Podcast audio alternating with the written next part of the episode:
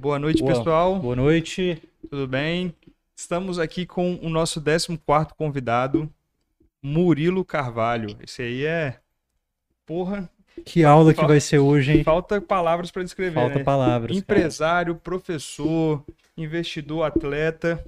Fala aí, Murilão. Boa noite, uma honra ter você aqui com a gente. parte do atleta precisa dar uma intensificada aí, né? Mas ah, tá acontecendo devagarzinho aí. É isso? Mas vamos nessa que a resenha vai ser boa hoje. Hoje vai ser boa. Obrigadão aí, o Murilo, por ter aceitado o convite, cara. Obrigadão É, mesmo. seja bem-vindo aí, fica à vontade, cara. A resenha hoje é sua. Tamo dentro de casa aqui, vai dar. Vai dar Vai ser bom, vai dar tudo certo. Sim. Boa. Primeiramente, eu agradecer aí Boa, boa. Galera da Pin Delivery. Galera, muito obrigado aí, nossos patrocinadores. Delivery de tudo aí, de São Mateus e Linhares. Isso aí. Flavinho, tem que engordar o patrocínio, hein, bicho? Pô, é isso O aí. que eu fiquei sabendo aqui, irmão, um vamos, vamos, ar-condicionado. vamos intensificar aí, irmão. Tô- pô, já tá batendo aí 500 entregas, 600 entregas por dia. Vamos melhorar esse patrocínio é aí, isso Flavinho. aí, Pô, Tá voando puxar, mesmo bicho. eles lá, hein? Nova Venécia também começaram. Legal. É isso aí, Murilão. Vamos lá. Quem que é Murilo? Como é que é? Se apresentar pra galera, falar o O que, Murilo que você hoje. O que, que é a Luma? Vambora. Vamos lá. É, eu brinco sempre na hora de me apresentar que tem, tem a narrativa aqui de acordo com a história que a gente vai contar, né? Mas eu acho que hoje o objetivo é falar de uma maneira geral. É, vou começar falando pela Luma, né? Que talvez seja aí profissionalmente é, mais do que 100% da minha vida hoje. Eu sou CEO e fundador da, da, da Luma. A Luma é uma empresa que trabalha com aulas particulares e programas de aprendizado é, por meio de professores que são certificados na nossa própria plataforma em programas individuais na nossa plataforma que, que permite né, o agenciamento e a interação por meio desses alunos. Né? A gente criou a Luma ali para startar essa cultura do ensino individualizado no Brasil e para ser sinônimo de ensino individualizado no Brasil.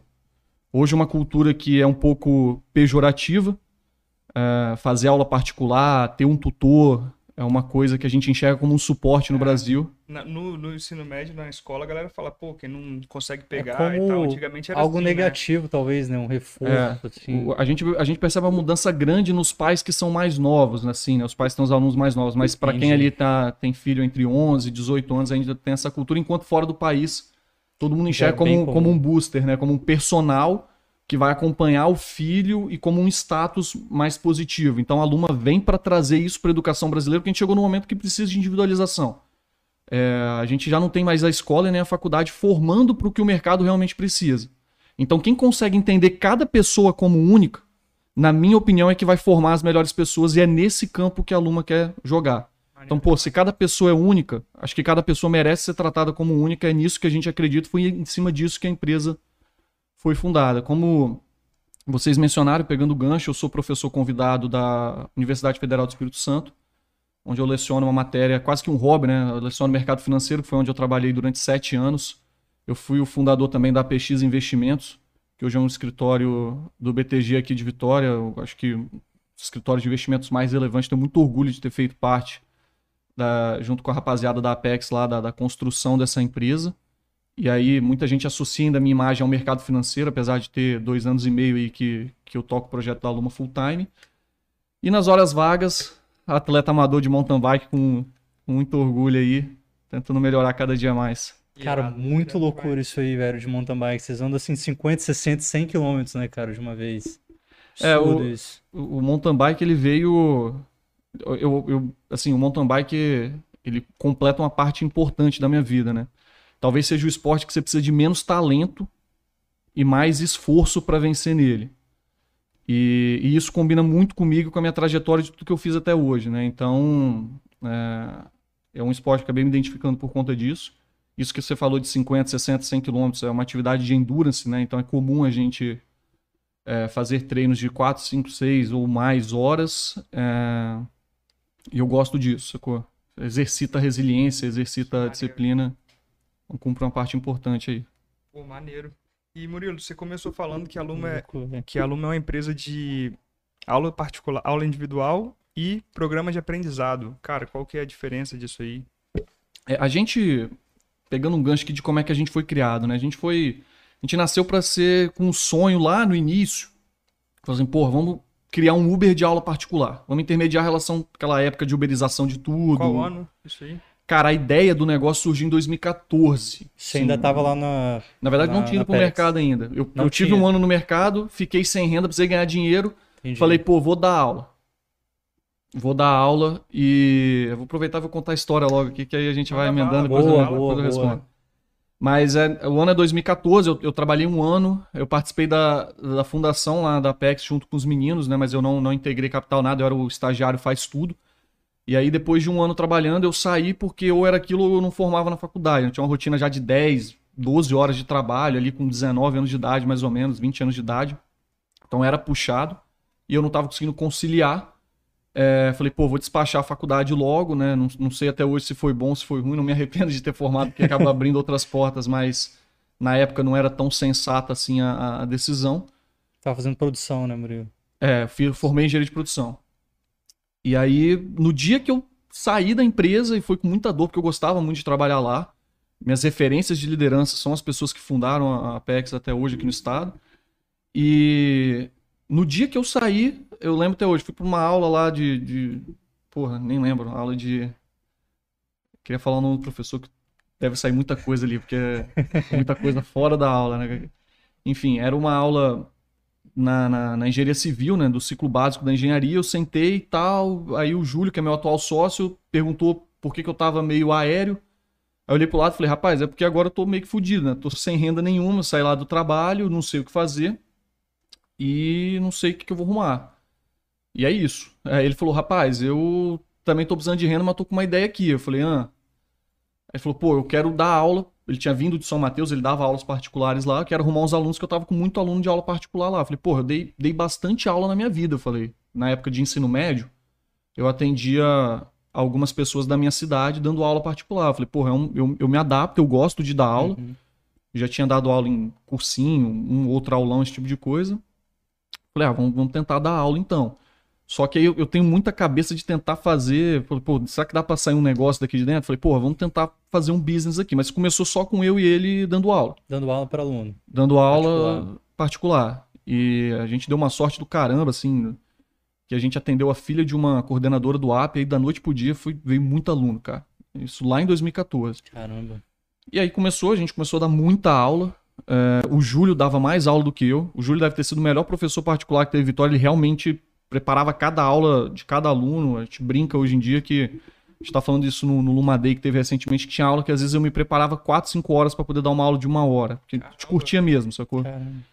E aí veio, a gente deu bastante aula. Em 2014 a gente tem um case legal de uma aluna nossa que eu, eu dei aula pra ela, precisava tirar uma nota muito alta, ela acabou conseguindo e passou e tal. E essa aluna fez aula até 2019 com a gente. Tipo, antes da aluna existir, depois, acho que 2020 ela fez uma aula também. Então, beleza. Aí quando dá o final de 2019, eu, eu entrei no mercado como assessor de investimentos, né? Então, 2014, quer dizer. Mas você já estava inclinado para isso, para esse mercado? ou- Cara, não, a- a, a questão das aulas estava começando a engrenar. Engrenar. Assim, eu entrei no mercado para cumprir o estágio obrigatório. Ah, Eu não vou negar que eu tinha muita afinidade. Assim, eu, desde, eu leio muito desde cedo. Né? Então, meu, meu primeiro livro que eu li com 14, 15 anos era um livro do Mauro Haddad, lá da, da CBN, sobre investimentos. Então, caraca, já tinha aquele. 14 anos. Ah, eu tinha feito um cursinho. A XP trabalhava muito com educação na época. Eu tinha feito um cursinho da XP com 16, 17, sabia operar na bolsa. Já tinha perdido na bolsa, dinheiro na bolsa com 18 anos, perdi dinheiro pra caramba Caramba. fazendo trade, essas coisas. Então eu, eu já tinha, eu já tinha uma ligação, né? Mas, mas enfim, aí fui cumprir o estágio obrigatório, só isso. É, começou dando tudo errado, mas depois deu tudo certo. O que, que começou dando tudo errado? Não sei se no final de 2014 o Brasil estava numa é, ebulição ali quase de, de política, né? Sim. Foi na segunda campanha da Dilma ali. Foi É. na- nas eleições, né? Isso. E aí você tinha a questão dos apagões e tal, tal, Uhum. tal. E aí a nossa receita vinha de, de vender ações. Então eu era bro, era estagiário, mas não tinha essa, né? O cara só tava assinando meu estágio, mas eu era um broker, né? Ligava pros outros, quer comprar ações e tal, mandava boleto. Só que todo mundo parou de negociar ações. E, tipo, a o que dava dinheiro era ações. Renda fixa não dava nada. Pra você ter, ganhar dinheiro na renda fixa, você tinha que ter uma carteira de 30, 40, 50 a milhões comissão ali era muito maior na, na renda variável. na renda variável. Só que ter 30, 40, 50 milhões administrado em 2014, talvez os maiores assessores do Brasil têm. Hoje é dinheiro de pinga, tá? Hoje um assessor que tá começando tem isso. Só que aí começa uma virada muito grande do mercado da XP, né? Em 2015, e eu tava meio que no lugar certo na hora certa. A XP foi pra TV com o Murilo Benício, começou a investir muito em propaganda, a XP cresceu demais. E tinha acho que dois ou três escritórios da XP em Vitória, e eu, molecão ali, era um deles. O, o sócio do escritório, que era o Vitor Maes, que é um cara que, pô, me ensinou muita coisa. Deixou o escritório quase que na minha mão, e eu, de estagiário, acabei virando gestor do escritório. Então, por mais, por mais que eu não era o, o, o dono do escritório, eu, como gestor, ia para São Paulo uma vez por mês. Então, pô, teve alguns cafés da manhã, às vezes, com, com Benchimol, algumas pessoas líderes da XP, aquilo lá, fui aprendendo muito naquele ambiente. De estagiário, em quanto tempo isso? Foi tipo. É porque não era Sim. bem estagiário, né? Assim, estagiário era tô só no papel, Só né? no papel. Mas é, teve muito trabalho duro, cara, mas teve muito. Teve muito tá no lugar certo na hora certa. Que né? ali foi o início mesmo da ascensão da XP, né? Mas, mas ainda assim não dava muita grana, não, sacou? Dava muito dinheiro administrado, pô, você moleque com espinha na cara. Fechando ali. Tava começando, sacou? Então, tipo assim, eu, eu até tinha uma carteira razoável de 25, 26 milhões administrado, mas isso dava, sei lá, 4 mil reais no final do mês, 5 mil, não dava muito. É, só que o que aconteceu? A ideia da Luma ela ficou de stand-by. Ficou na, na lateral ali, pelo menos pra mim. É, o Júlio se sustentou dando aula. O Júlio ficou sozinho lá 15, 16. Quando chegou em 17, aconteceu duas coisas. A primeira foi que eu- a gente olhou pra Luma, que era só o Júlio dando aula, não era nada, e falamos assim, pô, vamos, vamos começar a fazer alguma coisinha aqui. Aí a gente, aí eu comecei a tirar uma parte do meu salário pra poder Botar ver- na- botar na um estagiário. A gente né? botou um estagiário, na real, né? Pra ver se a ideia. Mas ainda tudo muito cru ali, né? Uhum. É, e nesse período de 2017, a Apex comprou minha carteira e eu fui fundar a PX junto com os meninos. Então, minha carteira era da. da- hoje, hoje Al- Altos Patrimônio. Eu peguei essa carteira e levei para fundar a PX. E fazer esse trabalho estava sendo feito dos investimentos líquidos, que estava começando a se tornar mais conhecido, e hoje é. Todo mundo conhece XP, né? Mas na época tinha que explicar o que, que era. E eu levei ele para a PX em 2017. Aí, em 2017 eu passo a viver uma rotina cinco vezes mais intensa. Sem tempo para nada, porque o projeto consumia muito, porque era tudo muito grande lá. Comecei a acessar contas realmente muito grandes. Então eu não tinha a autonomia que eu tinha na, na, na Multi-Investor, que era um salário todo variável, dependendo da carteira. Fui trabalhar dentro de um grupo maior. E a carteira era daqui do estado, Murilão? Ou era Mas- ligação de do Brasil inteiro? Não, é é daqui do estado. E a, e a carteira da PX especificamente eram de grandes contas aqui do estado, né? Então, para mim, era um trabalho que assim não tinha o variável, não tinha aquela parte da, da Autos, mas tinha uma parte muito maior que é uma das forças que eu tenho hoje, que é meu relacionamento, né? É, isso aí. Se vacilou, Sim. já era, né? E- Não, tipo assim, se vacilasse na época. É, não, pô, sim, sim.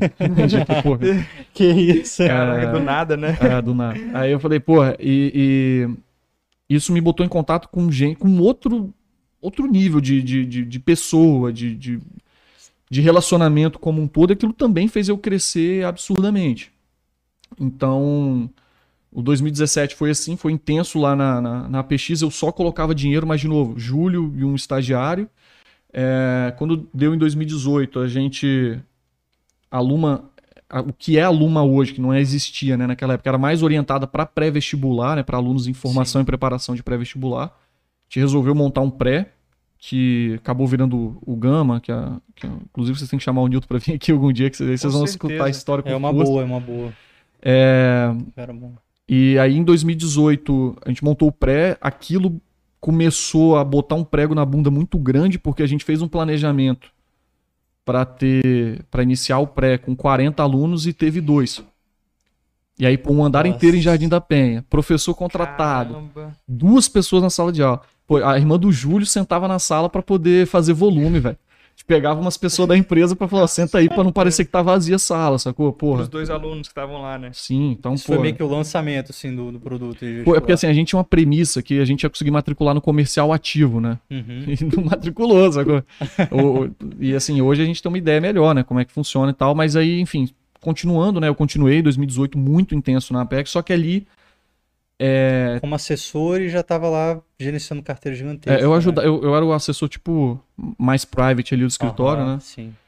É, Mais private é o que o Murilão. que, que atendia a galera que tinha um- É. um, um recurso um pouco maior, né?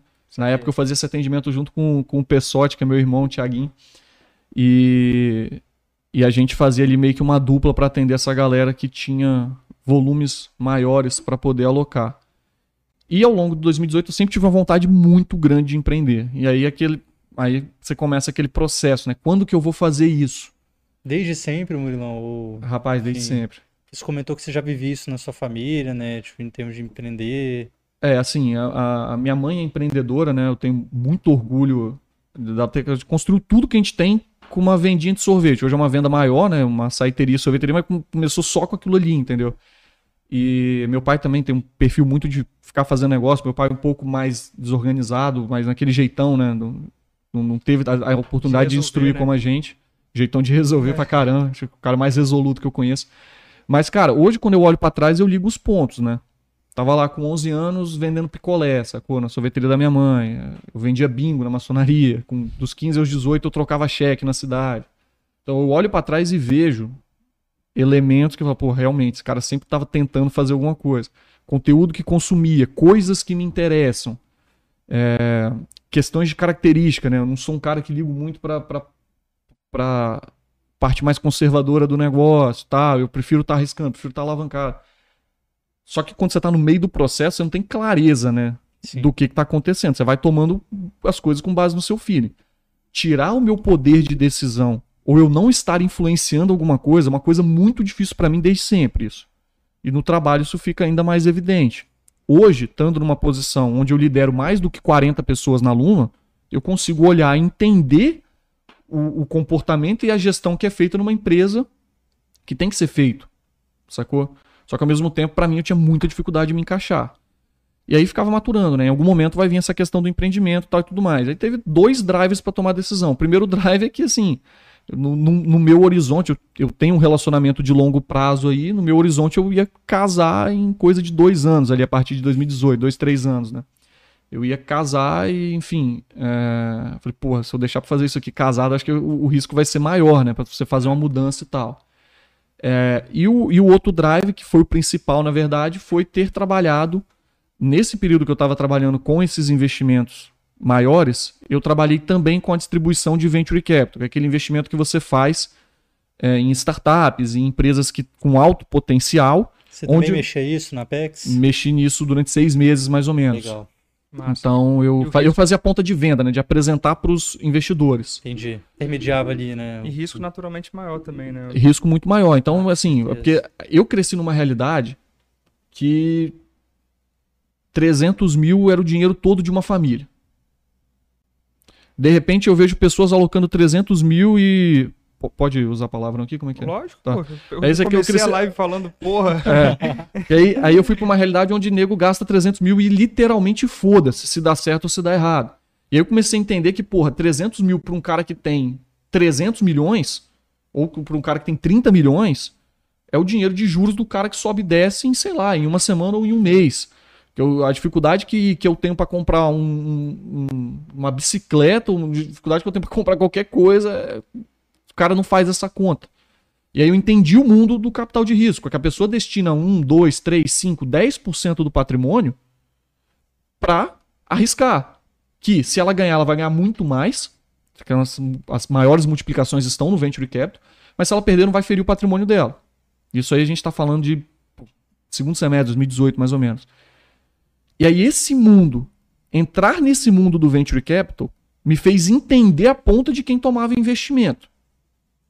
Que foi, é, então, por exemplo, eu participei da distribuição da Chip, é, acompanhei de perto, mas não participei da distribuição da Zite, mas acompanhei a distribuição da Zite, fiz a distribuição da Singu, do Thales Gomes, é, a própria distribuição da Apex, e depois, no final do ano, fiz a minha da Luma, quando eu decidi, né? Então, é, ver, ver, só, calma aí, tem um caminho lógico aqui, que aos olhos de quem não é experiente é uma coisa de outro planeta, você tá convencendo alguém a te dar 300 mil reais, sabendo que o cara pode, sabendo que a chance de perder tudo é talvez é cinco vezes maior do que de dar certo. Mesmo assim o cara coloca isso dentro de um processo lógico. Sim, sim. Entender isso me deu muita motivação pra pra ir em frente.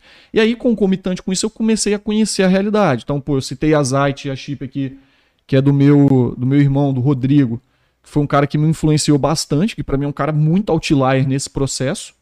É, principalmente do Venture Capital, de, de construir uma startup e tudo mais. completamente fora da curva, velho. É, e aí é um cara que eu me inspiro bastante. E, e, e, o- e o Rodrigo, assim, como a gente tinha uma proximidade, eu via um cara de carne e osso conversando assuntos de maneira pragmática, de maneira até normal, daquilo que eu estava distribuindo. Então, para mim, tudo aquilo fez muito sentido. Esse mundo da startup e tudo mais, né?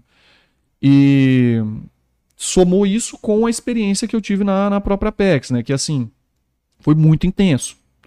É, aprendi princípios de liderança, de gestão.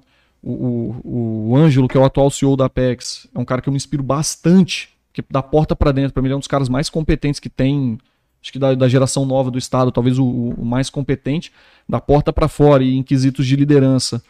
É, o Fernando moldou talvez 60% ou 70% do que eu sou, que é o, o presidente atual da Apex, é um cara que me inspirou absurdamente também. Para mim, para mim, ele é o cara fora da curva aqui do Estado. Murilão, esse da porta pra dentro, da porta pra fora, gestão de time, gestão com investidor, é isso que você quer dizer? É, quando eu falo da porta para dentro, é você você tem ali, né, a diretriz estratégica, você tem um plano para ser executado e aí você precisa gerar rotinas gerenciais, processos, Nível tático, operacional. nível e tal, tático e sim. operacional, principalmente para garantir que aqueles resultados vão ser entregues. Sim. Quando eu falo da porta para fora, essa é uma atuação que num- numa, numa, numa, numa empresa de capital de risco, ela é tão importante ou mais tem que saber. Tem hora que da porta para dentro é melhor, tem hora que da porta para fora é maior. Da porta para fora significa você fazer uma estratégia que está condizente com aquilo que o mercado quer e também saber montar a empresa para ser, ela- ela ser uma boa empresa aos olhos dos investidores.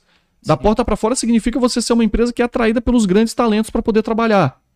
Então tem pessoas que naturalmente são melhores da porta para fora, pessoas que são melhores da porta para dentro. Sim. Nunca vi um cara tratar de estratégia de pessoas como o Fernando trata, por exemplo. É um pouco nesse contexto. Então, ter absorvido isso me deu muita confiança para dar o passo de poder empreender. É lógico que quando a gente começa, a gente vai tropeçando, vai aprendendo e tudo mais, né? mas o primeiro movimento na minha cabeça era o seguinte: eu já tinha palavrado, eu já sabia que eu ia conseguir uns 500, 600 mil de investimento. Eu tô falando agora de setembro de 2018 e que a, a Luma foi fundada, inclusive, a Luma foi fundada um dia depois do feriado do dia 7 de setembro de 2018. A Luma, assim, Quase aniversário. Quase Se a gente aniver- soubesse, a gente fazia né? semana Fazia um que bolinho, vem né? aí, É. né? trazia um bolo. é, o nome Luma surgiu em julho de 19, né, porque ela era grupo ensinando na época. Sim. E só para vocês terem uma ideia de como é que é essa parte do capital de risco, o nosso processo de- do primeiro investidor que investiu no modelo de negócio é, da Luma foi o seguinte: eu mostrei o modelo de negócio, falou, a gente tem um pré-vestibular que está assim, assim, assado, e a gente tem esse modelo das aulas particulares, que é um negócio que a gente está querendo até passar para frente, passar para outra pessoa. Fiz a explicação tudo, expliquei os dois negócios. Esse cara olhou, falou assim, rapaz, beleza e tal, mas não gostei do, do, do pré, não. Eu quero investir na- nas aulas particulares. Eu falei, como assim, velho? Nosso, nosso esforço tá todo no pré. O cara falou, não, isso é escalável. Só que você precisa me mostrar que dá certo em outro lugar. A gente vai fazer o seguinte, eu vou te dar, é, eu não lembro se era 20, 30 mil, eu vou te dar um dinheiro. Tenta fazer esse negócio funcionar lá em BH. Se der certo, eu te dou mais, mais 80 mil. E se perder, foda-se. Literalmente assim. Literalmente. Só que é um cara que tinha um patrimônio de 30, Doideira, 40 bicho. milhões. Tudo bem, né? Pra- É, e aí beleza. Aí eu falei, tá, show, beleza, vamos lá. Aí na época o, o grupo ensinando era junto, né? A Gama e a Luma era a mesma empresa. Falei, pô, Nilteia, vamos pra BH agora selecionar professor e tentar vender. né? A gente foi pra lá, montou o time de professores. Aí eu tô falando de 7 de setembro lá de 2018. Uhum. E aí no dia 10 a gente vendeu a primeira aula em BH e acabou que no final do ano o BH performou até para e passo com vitória, né? E aí a gente começou a investir na aula particular. E aí eu tava na PEX ainda, né, na, na PX. E aí termina 2018, a gente falando, porra, peraí, tem um modelo escalável aqui dentro. E aí, Nossa, aí começa, aí começa ali mesmo, né? E aí eu peguei esses números, mostrei para outras pessoas que já investiam, a gente conseguiu 500 mil de largada de investimento. Aí tem um pouquinho daquela síndrome de Deus, né? Falou, porra, não é possível que eu vou quebrar um negócio com 500 mil. Depois você descobre que 500 mil não dá pra porra nenhuma. E aí esse foi o processo. E depois vocês começaram, pensaram em expandir para outros lugares? Como é que foi? Depois, tipo assim, pô, 30 mil expandir para BH. 500 mil vou expandir para mais 10 estados. Como é que foi a cabeça ali na hora? Então aí foi, beleza. Aí, como eu te falei, né? A gente sai de 2018 e entra em 2019. Aí Entra um pouquinho daquela síndrome de Deus, né? Tipo, tudo que eu fiz na minha vida até agora deu certo. Então, se eu empreender, vai dar Se com certo 30 também. mil tá Aí, ó. funcionando, meu irmão. 500 mil esquece, pega mil, nós. hum, Era, era, era isso. Foguete não dá ré. Era isso, esse era o pensamento. Só que você não tem nem ideia, meu irmão. Mas nem ideia. É bom você não ter ideia do trabalho que você vai ter. Senão acho que Porque dá se você, desanimada, tiver, né? se você tiver ideia do trabalho que vai dar, você não entra. Porque pra ganhar dinheiro é mais confortável, velho, você fazer o seu trabalho autônomo ou trabalhando em, em algum lugar. Sacou? Dá menos trabalho. Porque às vezes a gente olha uma história de sucesso que deu certo é, rápido, sem aquele processo de quebrar a cabeça, voltar e fazer, voltar e fazer. Porque, porra, a ideia tem que ser boa, a execução tem que ser boa. Se o time não for bom, você nem desce pro play. Mas, Exatamente. irmão, tem um monte de fator ainda além desses. Não é isso aqui, né? Uma reta assim, bicho. Impossível. E aí, cara, assim, é... E aí, beleza, começou, começamos naquele entusiasmo, um time de... Aí, pô, saiu de um time de 5, 6 pessoas pra um time de 12, pô, pra mim parecia infinito o número de pessoas. Hoje a gente tem 40, eu queria ter 90, pelo tamanho que, enfim, que... De coisa que a gente sabe que dá pra E fazer, foi né? tipo assim, logo pô, ganhou o aporte, já dobrou o time, assim, como é que foi isso? É, mas tudo startupzão, né? Sim. Assim, é, pô, o primeiro lugar não, não, não coube na sala, a gente alugou, a gente alugou um andar da. Um amigo meu que tinha um AP vazio alugou pra mim pra expandir, porque eu não queria gastar dinheiro com sala no início e tal, né? Ah, você tinha uma ideia de indicador, né? A gente, no primeiro ano, do ponto de vista de receita e aluno, foi muito mal esperado, isso deu muito gás. A gente fazia meta, tipo assim, ah, vamos matricular 30 alunos no mês, matriculava 40, vamos matricular 50, matriculava 60, vamos matricular 70, matriculava 80. Só que teve um ponto que foi ruim. A gente achava que a curva de custo ia ser linear e a de receita exponencial. A de receita foi exponencial, a de custo foi mais exponencial que a de receita, porque o número de problemas é multiplicando. E na hora que você tá naquele entusiasmo, Isso ainda não ensinando, Murilo? não ensinando, é porque a Luma vem depois, mas aí já, já, É. a empresa já tava separada, né? Sim, sim. Batendo meta pra caramba, entusiasmo. Cara, que loucura. Só que. Só que tinha um porém, né? A gente não previu tudo que podia dar errado. A gente só previu que podia dar certo. E dá errado. E dá errado cinco vezes mais do que você tá imaginando. Então, pô, a gente, pô, peraí. Se, se a gente tá fazendo isso, a gente precisa de uma plataforma. Peraí, a gente tá botando uma pessoa dentro da casa da outra. Em novembro de 2019, a gente ainda não tinha os controles bem estabelecidos. Tô pulando aqui uma parte da história, depois eu volto. A gente deu duas mil aulas no mês. Foi, mas teve um dia que a gente deu 150 aulas em um dia. 150 pessoas, uma entrando dentro da casa da outra. Deu 50, deu 40% de erro financeiro, de cobrança de fatura em novembro, porque não tinha os Nossa. controles nenhum. Plataforma caía dia sim, dia também. E ficava tudo cego, ninguém via o endereço de onde tava. Imagina o nível de loucura. Porque a gente não tinha noção quando a gente estava preparando a empresa lá atrás. Então o que aconteceu? Ah, a gente começa ali em, em, em março, abril, maio, junho, esse processo de batendo meta, de muita agressividade comercial. E a gente não. se- E aí, pô, aí veio o segundo investimento. Que aí, pô, a gente tinha uma queima programada, sei lá, de 20 mil por mês. Eu tô falando valores aqui, é mais ou menos isso, mas tô falando. E de repente, pô, você tá queimando 20 agora. Se eu quadruplicar minha receita, a queima vai diminuir. A gente quadruplicou a receita e a queima passou de 20 para 40. Quando chegou em, ago... em julho, a gente deu 400 aulas. Quando chegou em novembro, a gente deu 2.100. Um crescimento de 5 vezes em número de aulas em 5 meses. Só que o custo, a queima de caixa bateu quase 70 mil. Por quê? Precisava de gente para operar tudo, porque não tinha nada automatizado, não tinha plataforma, não tinha aplicativo, não tinha nada. É, eu priorizei muito o crescimento para poder pegar dinheiro do capital de risco. Isso fez eu crescer a empresa com muitas lacunas ali em 2019. Bater os números pra ir conseguindo injetar mais e mais. Né? E a gente conseguiu, né? A gente conseguiu ali Legal. mais um milhão e pouco em setembro de 19. E, e- assim, nego no gás. Eu tava no gás também, a gente abriu Curitiba e deu certo de novo. O mercado presencial, do que eu tô trabalhando, é um oceano azul gigantesco. Só que ele é muito difícil de operar. De controlar, de iniciar tudo. E é uma pessoa dentro da casa da outra, né? Você tá lidando com a coisa mais valiosa da vida de uma É. pessoa, que é o filho dela. Você tem uma série de controles pra fazer. Você vai colocar mulher com mulher, isso com aquilo, isso com aquilo. Você tem uma série de restrição geográfica. Você tem muita coisa pra encaixar. O online, quando dá problema, é o link que não abriu, sacou? Então, tipo assim, É Isso já verdade. deu uma merda sinistra já, o Murilão, de pessoa dentro da casa da outra? Não precisa falar o que foi, mas tipo assim.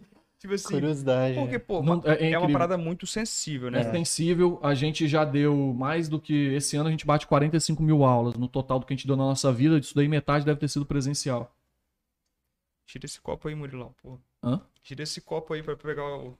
Ô, ô Flávio. Tá, tá, tá de marcação com o Flávio? pô? Não, tô não. Flavinho, Flavinho é meu irmão. Pra mim, ele é o, a referência aqui no estado. O cara mais entusiasta da inovação do Espírito Santo é o Flávio. Irado. Mandar um abraço pra rapaziada da PIN que tá trabalhando duro lá em Nova Venécia, Linhares. Boa. E, e é isso aí. Repete aí onde é que a gente. Se já deu alguma merda sinistra. A, a assim. gente, a gente classifica os problemas de, de, 1 a, de 1 a 5, né? 5 é o problema high. Nunca aconteceu o problema high, que é o que, tipo assim, deu merda, sacou? Nunca, nunca aconteceu. Que Mas bom. nível 4 já aconteceu uns três problemas aí. Acho que tem um aqui que não tem problema falar. Pô, tinha um, um, um- um professor que era de uma religião e o aluno era de outra e teve um. Pô, aluno, pô, moleque novo. Só que a gente, quando é pivete, a gente, meu irmão, né? A gente... tem jeito, né? Tem moleque que é mais encapetado, moleque que é menos. Né? E aí o professor quis contra-argumentar, porra. E aí não dá, sacou? Então. É... O problema que teve foi mais nesse sentido. Não teve nenhum problema hard, muito hard, não. Pô, que bom. E, e aí a gente seguiu 2019 nessa pegada. Só que ainda assim, eu tô contando pra vocês hoje com a visão de hoje, tá? Sim, na sim, época, sim, na né? minha cabeça era o seguinte: opa, tá com um monte de problema aqui, depois a gente resolve, porque tem demanda. A receita. Porque tem que crescer a receita. Não, Então, não só meta, crescer né? receita. Tipo assim, a receita resolve qualquer problema do negócio. Tô mostrando pro investidor: olha só, meu amigo. Eu abri um escritório em Vitória e deu 400 alunos no primeiro ano. Eu abri um escritório em BH e deu 400 alunos no primeiro ano. Faz uma proxy de habitante para as principais capitais do Brasil. Opa, tem um negócio aqui multimilionário. Tem um negócio animal aqui dentro. E você subjugava o risco. Tinha risco. Pô, o professor nunca fez montinho lá na Luma. Graças a Deus, então trabalho da equipe interna para poder gerenciar a expectativa, gerenciar o que a gente faz. Mas em, em situações onde você intermedia um serviço, é comum acontecer. E no presencial tem- muito motivo pode Total. pode estar acontecendo isso. É mais risco, na verdade, do que o online. É, pô, questão trabalhista, jurídica e contábil, o online é 100%, 100%. Tem nenhuma, nenhuma vírgula ali de risco. Em, em detrimento presencial, ele acaba abrindo algumas margens por alguns tipos de exposição. Então, assim, é, isso deu muita margem pra gente ficar suscetível ao risco. Mas naquela empolgação de crescer pra caramba, você olha mais pro crescimento e menos pro risco. É, o, o, o presencial tem um problema, cara, que é um problema sério pro negócio, que é a seleção de professores, que ela tem que acontecer numa velocidade bizarra, porque você tem uma restrição geográfica. Um Sim. professor aqui em Vitória, que, que dá aula na Mata da Praia, em, em Jardim da Penha, pro cara quebrar lá pra Vila Velha e depois voltar pra Jardim Camburi, já inviabiliza. Sim. No online, você pode botar uma pessoa do Espírito Santo dando aula pra alguém de São Paulo, você pode botar alguém de Manaus dando aula pra alguém do Rio Grande do Sul, e tudo certo. Você não tem a limitação geográfica. Limitação geográfica, temporal, isso escala muito o negócio. Uhum. São coisas que na época do presencial a gente não enxergava. E aí o presencial com o mercado bizarro falava, eu vou resolver. Vou resolver, vou montar escritório nas cidades, eu peguei dinheiro pra isso. É, o online, não é, que, não é que eu tenho aversão ou tinha aversão ao online, tá? Tava só focado no presencial, Só no né? presencial. Eu já tinha tentado lançar online, cara. Ah, sim. Não virava. A gente não tem cultura, na verdade. Porque no, no processo negocial ali, você falava com o pai, hein, vai ter aula, vai ser online. Quando era de uma região que a gente não atendia. O cara, "Ah, não, não quero. Meu filho não aguenta ficar e estudar na frente do computador. Pode crer. Ainda mais antes da pandemia, né? Antes da pandemia, hoje funciona bem. Hoje eu vou explicar como é que tá.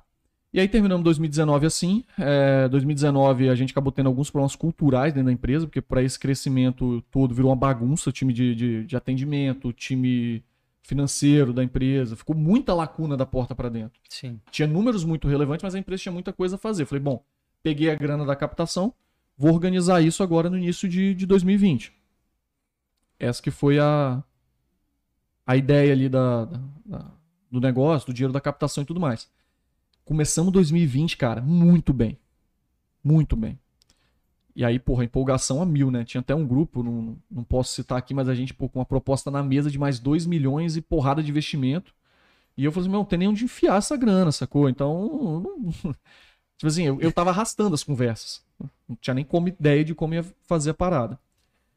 É, e aí começa a aparecer a pandemia um pouco no radar, né? Dia 20 de fevereiro, não vou esquecer, porque foi uma semana antes do meu aniversário, é, as escolas fecharam na Itália. E teve um pronunciamento muito forte do prefeito de Milão, falando, olha, eu errei, era pra ter fechado, a culpa é minha, tal, tal.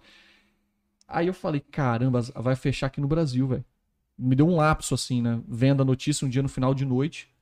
Aí eu peguei o telefone, a gente tem muitos investidores da, da área educacional aqui de Vitória. Tem pelo menos três grupos de ensino forte em Vitória que tem alguém na pessoa física investindo na gente. Fui falar com a galera e a galera falou tipo assim, paz, não, você tá doido, tá louco, velho. Não, velho, tá doido, não, é impossível, isso não acontece que não, e tal, tal, tal. De vez em quando tem umas pandemias dessas.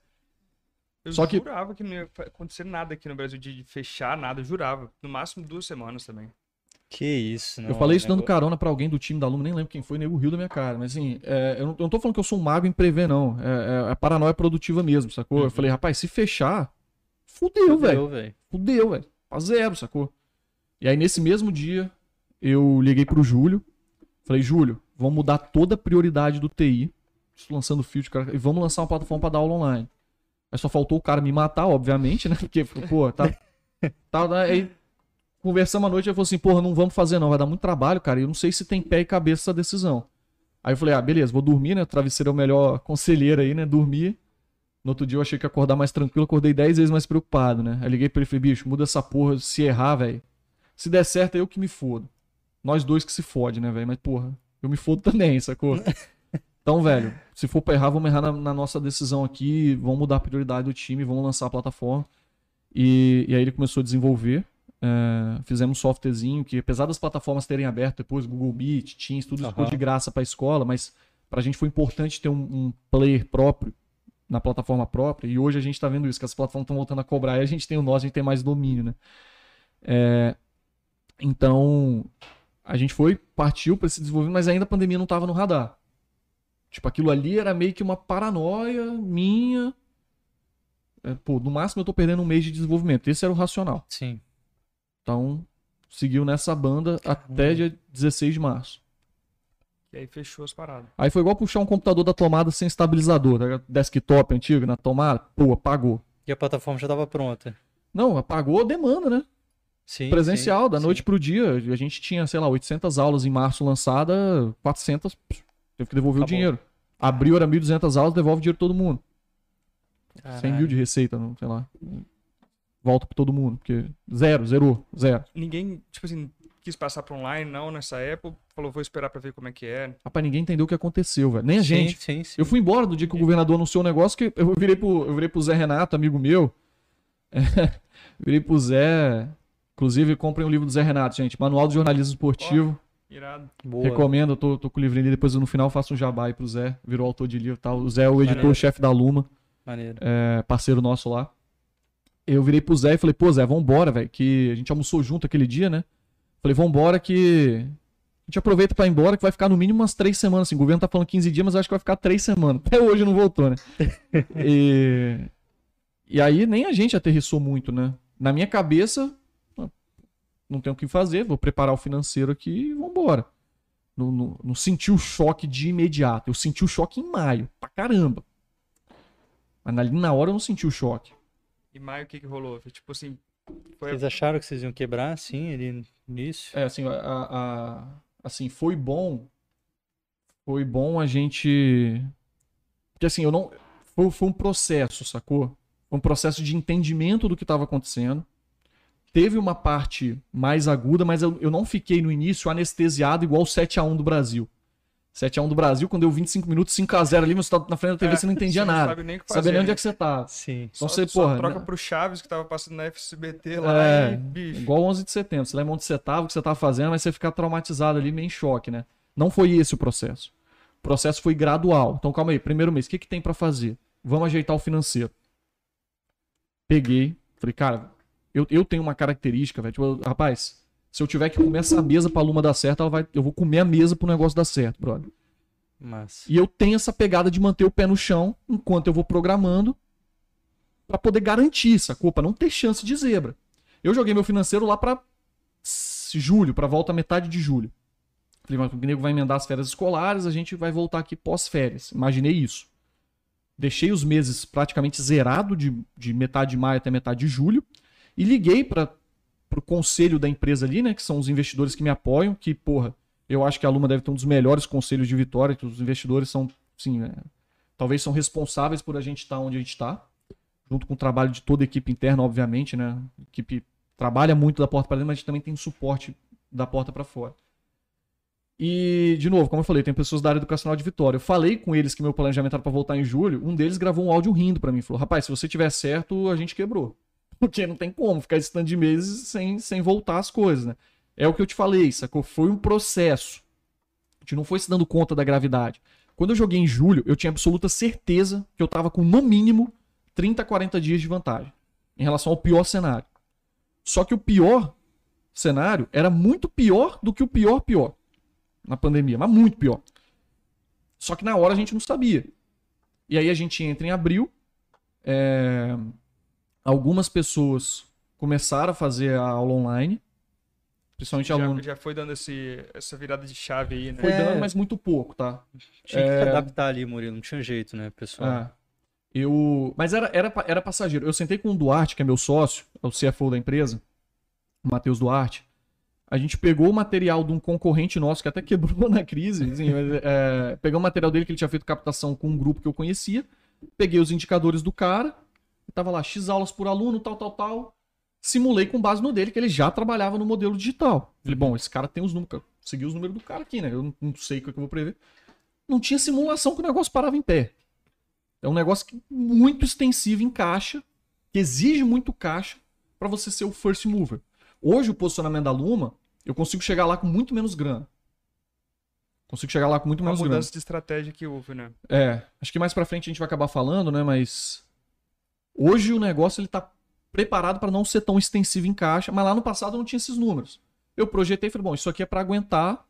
Ele também tem que dar um suporte, tem que se mostrar no mercado e quem sabe ser uma solução. E aí vem maio, né? Só quando chegou em maio, cara, aí tem dois fatores, né? Assim, primeiro que ganhava muito pouco na aula online e matriculava muito pouco, os alunos saturados, e ali em maio, cara, começou a bater um choque de realidade. Porque, porra, se a gente tava acreditando que ia voltar em junho, a curva deveria estar descendo em maio. A curva mesmo. Você tá doido, velho. Né, E com a gente, tipo assim, foi completamente diferente. Foi né? completamente diferente. É, o mercado de delivery, obviamente, ali E foi tipo assim, Foi um com a mesma absurdo, equipe, e o trabalho aumentando, aumentando, Aumentou, aumentando. e, era- tipo assim, caralho, essa porra não, não vai parar de, de brotar pedido. foi e, muito cara. louco. É como que mercado diferente, né? Ali, Pois é é, muito mas, é- mas bizarro. esse E tipo de cisne negro. mesmo. É, assim. mas esse tipo de cisne negro, é, se você me perguntar, pô, Deus me livre, pô, não tô falando das mortes, não tô falando de nada. A mudança que foi provocada pela pandemia um milagre pro modelo de negócio da Luma. Ah, com certeza. A Luma hoje tem um modelo de negócio, porque a gente descobriu como trabalhar no online. A Luma hoje tem um modelo de negócio de bilhão. Modelo de negócio. Não tô falando que a gente vai ser unicórnio, isso, aquilo. Trabalha pra isso, né, pô? Mas tem N variáveis que a gente não controla. Só que o modelo de negócio é modelo de bilhão. Faço conta aqui, tem mercado, tem. A gente tem um nível de validação do nosso negócio que é um negócio muito maior. O presencial carregava tanto risco que é como se ele crescesse até um ponto que ele explodisse quase Sim. ou que ele virasse um negócio de franquias, e mais difícil de operar. Então a pandemia, hoje, olhando pra trás, foi muito bom pra gente. Só que atravessando o período, foi muito difícil. Foi muito difícil. E maio foi o mês que caiu a ficha. Maio foi o mês que caiu a ficha. Pô, em maio eu tinha voltado pra morar na casa dos meus pais lá, porque não tinha o que fazer aqui sozinho, né? O time, como que você bota o time pra trabalhar? Como você arrisca a pele do time ali? Algumas pessoas ainda vindo trabalhar presencialmente, né? É, por mais que a gente tomasse os cuidados, toda semana era gente infectada e aí tinha, tinha vários agravantes, né, velho? Aluno infectado, professor com medo de dar aula no presencial e tal, ou mesmo no online. Tinha que gerenciar essa demanda o tempo todo. O governo ficava o tempo todo, abre, não abre, volta, não volta, aí caía as marcações todas da plataforma. Então foi uma loucura para poder operar. Em maio meio que caiu a ficha, maio para junho eu comecei a olhar, olhar fora do país, aí o governador de Nova York falou que as aulas só voltariam esse ano. Já deu o ultimato lá que não votaria, É. não teria mais em 2020. né? É, mas aí eu, pô, ainda sete, com um cara só. Aí comecei a olhar os outros países. Todo mundo voltando aula só em outubro. E os caras muito mais controlados que o Brasil. Sim, sim. Eu falei, rapaz. Rapaz, eu falei, Esse o negócio vai negócio voltar lá, lá pra outubro, velho. Eu falei, não vai voltar em, em julho. E aí, aí começava a complicar, né? Porque uma coisa é você se programar pra três, quatro meses. E aí, Sim. pô, a gente não reduziu a equipe, não fez nada, a gente reduziu algumas pessoas, mas não reduziu a equipe, não tinha reduzido tanto significantemente. Graças a Deus eu não reduzi, tá? Porque as melhorias que a gente conseguiu foi porque a equipe que tava lá dentro, porra, a galera. Pois, né? Tem que falar do time da Luma. A gente conseguiu atravessar 2020 e virar muito bem pra 2021. Depois eu conto a história da virada ali. Porque o time entrou numa. Numa. comprou a briga gigantescamente. Aí você fez a pergunta, você achou que. Eu achei que ia quebrar, hein? Eu achei que ia quebrar. Porque não tinha resposta, cara. Não tinha resposta de mercado. Então a gente era uma máquina queimando o dinheiro do Venture Cap, porque é normal você queimar dinheiro, mas quando, igual a gente agora crescendo pra caramba, pô, show de bola. Sim. Mas, porra, fazer isso sem nenhuma perspectiva, nenhuma perspectiva. E o meu estado, na época, meu estado mental, de confiança e tudo mais, eu não consegui virar pro time e pro, prometer um mundo cor-de-rosa. Pelo contrário. Red desceu pra operação, virei pra galera e falei, galera, a gente tá fudido mesmo, não sei quando passa. Nas entrelinhas, né? Falando aqui, mas. Tá fudido mesmo, não sei quando passa. É, acho que passa um dia, na real, mas a gente precisa fazer isso aqui para poder manter alguma coisa. Precisa fazer isso aqui para. Jogou a real pra galera mesmo, né? Joguei a real e a galera ficou, sacou? Massa. Joguei a real e a galera não só ficou, como ficou muito engajado. Mesmo quem acabou saindo no final de 2020, quem optou por trocar de carreira ou que achou que aquilo ali não era para ele, mesmo pessoas muito próximas, se dedicaram o máximo possível quando eu tava lá. O time que cuida da área de talentos ficou, sei lá, trabalhando 14, 15 horas por dia durante 45 dias, porque uma coisa é o cara dar aula no presencial, outra coisa é o cara dar aula online. Sim. Quem performa bem no presencial não necessariamente performa bem no online. Então tinha que virar toda a base, tinha que construir o processo seletivo todo de novo. Então, pô, e a galera ficou lá fazendo isso, meu irmão, Cadastro no digital, né? focadaço. Focadaço. E aí a gente, pô, foi, aí o online começou a ter um pouquinho mais de movimento. Só que, porra, não passava uma semana sem banho de água fria, que ou era aula sendo cancelada. E aí, quando chegou mais ou menos em, em agosto de 2020, aí foi foda. Porque o Dória jogou as aulas só pra esse ano e São Paulo liderava muito o Brasil, né? Aí, meu irmão, eu falei, agora fudeu. Agora o negócio vai começar só em fevereiro e vai saber se vai começar em fevereiro, porque não tinha saída. Chegou nesse momento que, tipo assim, a gente não sabia mais quando ia acabar. não- nem previa mais, né? Não. Tipo assim, E aí tem outro outubro e tal. E... Sim. E pro nosso setor teve um outro ponto. Que foi. Você podia ajoelhar na frente de um pai e falar: vou dar de graça a aula, cara. Não quero fazer, não. Meu filho tá saturado. O filho o dia inteiro vendo aula no computador, cara. As escolas de Vitória são Nossa, excelentes é. escolas. Elas, comparando com outras escolas que a gente tinha no Brasil, escolas de Vitória fizeram um puta trabalho. A gente tem excelentes escolas aqui, escola americana, Leonardo, Darwin, São Domingos, são excelentes escolas. Mesmo assim, cara, você vai pra uma, uma turma com 30 alunos, professor falando, os alunos tudo com câmera desligada, meu, bagunçando em casa. Não tem como, cara. Falando nada e tal, quieto ali. E os alunos que prestavam atenção, meu, irmão, depois de 5 horas de aula, os caras estavam mortos, cara. Sim. Então não, não, não, não- Rapaz, não tinha demanda. Não encaixava ali na rotina dos caras isso, Não né? encaixava a gente de cabeça baixa, meu irmão. Trabalhando, trabalhando, trabalhando, o time trabalhando. A gente tava fazendo descobertas nesse meio do caminho que eu não tava me atentando, tá? Tava com a cabeça tão focada em. em- no, no livro do Lado Difícil, Situações Difíceis, ele fala que tem dois tipos de CEO. CEO de tempos de paz, né? Você tem dinheiro, as coisas estão indo bem, você vai trabalhar mais planejando a empresa, contratando as melhores pessoas, cuidando da cultura. Talvez seja o momento que a Luma tá um pouco agora. E tem o CEO tempos de guerra. Que é, meu irmão, quando você tem que, você só tem que sobreviver. só- Esse é o seu único drive. E aí tava nesse período. Então foi sofrido, cara. Foi sofrido, agosto, outubro. Só que assim, de novo, a gente tava descobrindo coisas que eu, meu irmão, na paranoia produtiva de tirar a cabeça da água, não tava nem enxergando.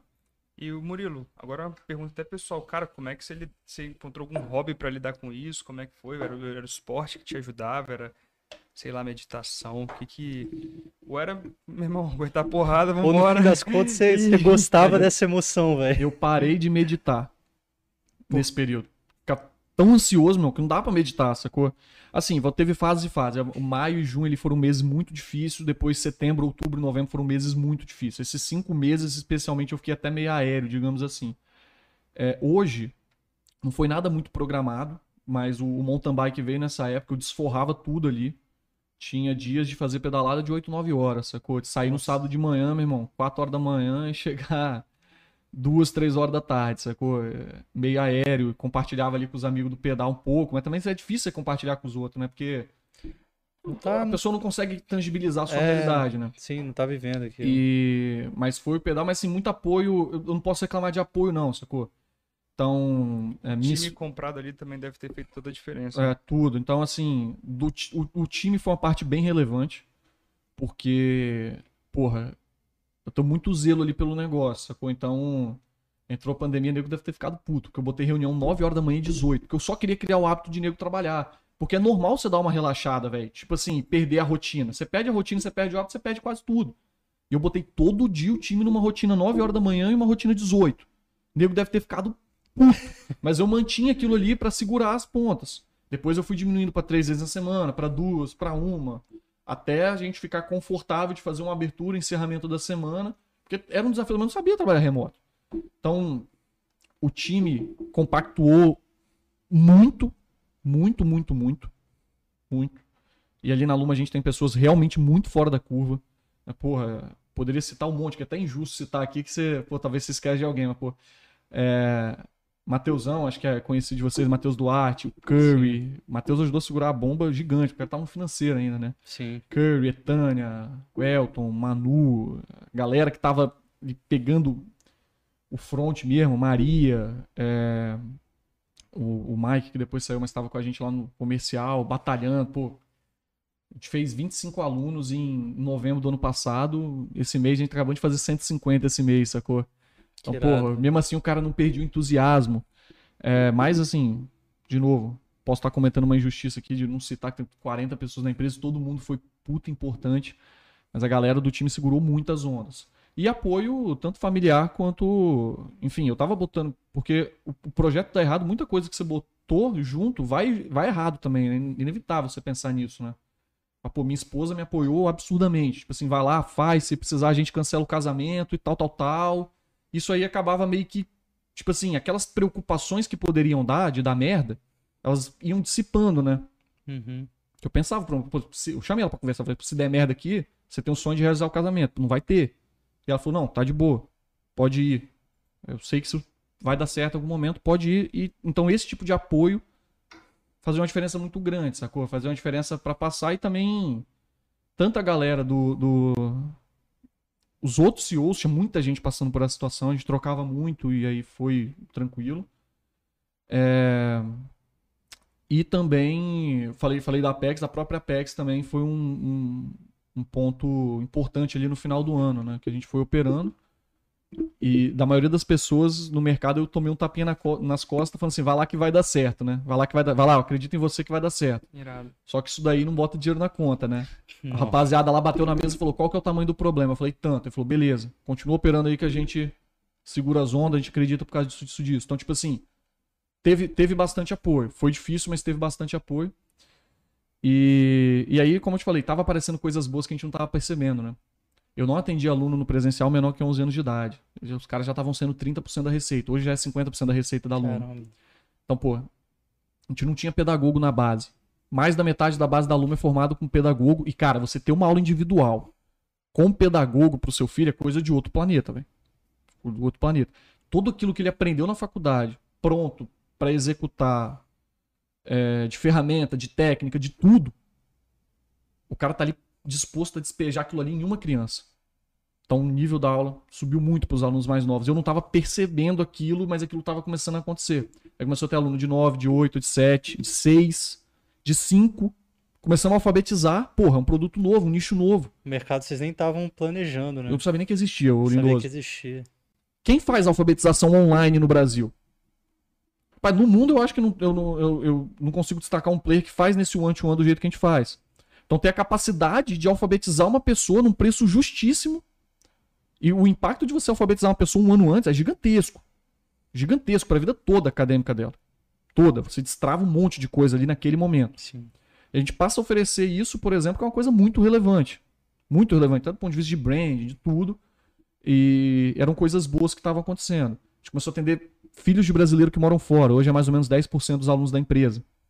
Hoje a gente tem aluno Estados Unidos, Reino Unido, eh, França, Suíça, Irlanda. É grande esse mercado, Murilo? Isso que eu ia perguntar, porque realmente tem, né, demanda disso. Rapaz, é um mercado que é complicado, né? Porque assim, você vai, você transforma de reais para libra. Uma aula nossa custa 7 libras. É o dinheiro do cara comprar um pedaço de pão, sacou? O cara paga uma aula pro filho É dele. um long neck, né? Então, pois é. É long neck faz mal pra saúde ainda. E Aí, ó. aí.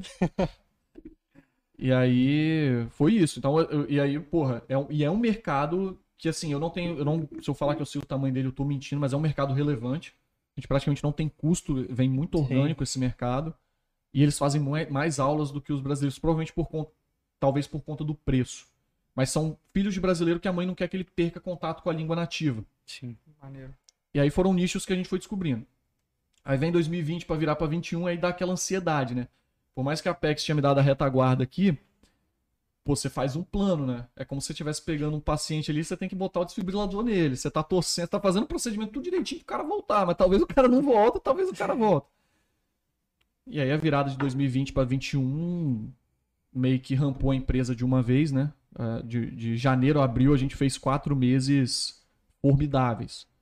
Para é. começar o time de CS da empresa, junto com de tutores ali, assim, a renovação. Nosso serviço é contratado aula a aula hoje em dia, né? uhum. né? Agora que a gente está mudando com essa pegada estratégica nova. E a gente renovou 42% da base. É uma renovação de, de SaaS. Essa cor recorrente, uma renovação sim, muito sim, alta. Sim. E isso deu um gás muito grande, porque a gente já começou o ano com a base muito grande.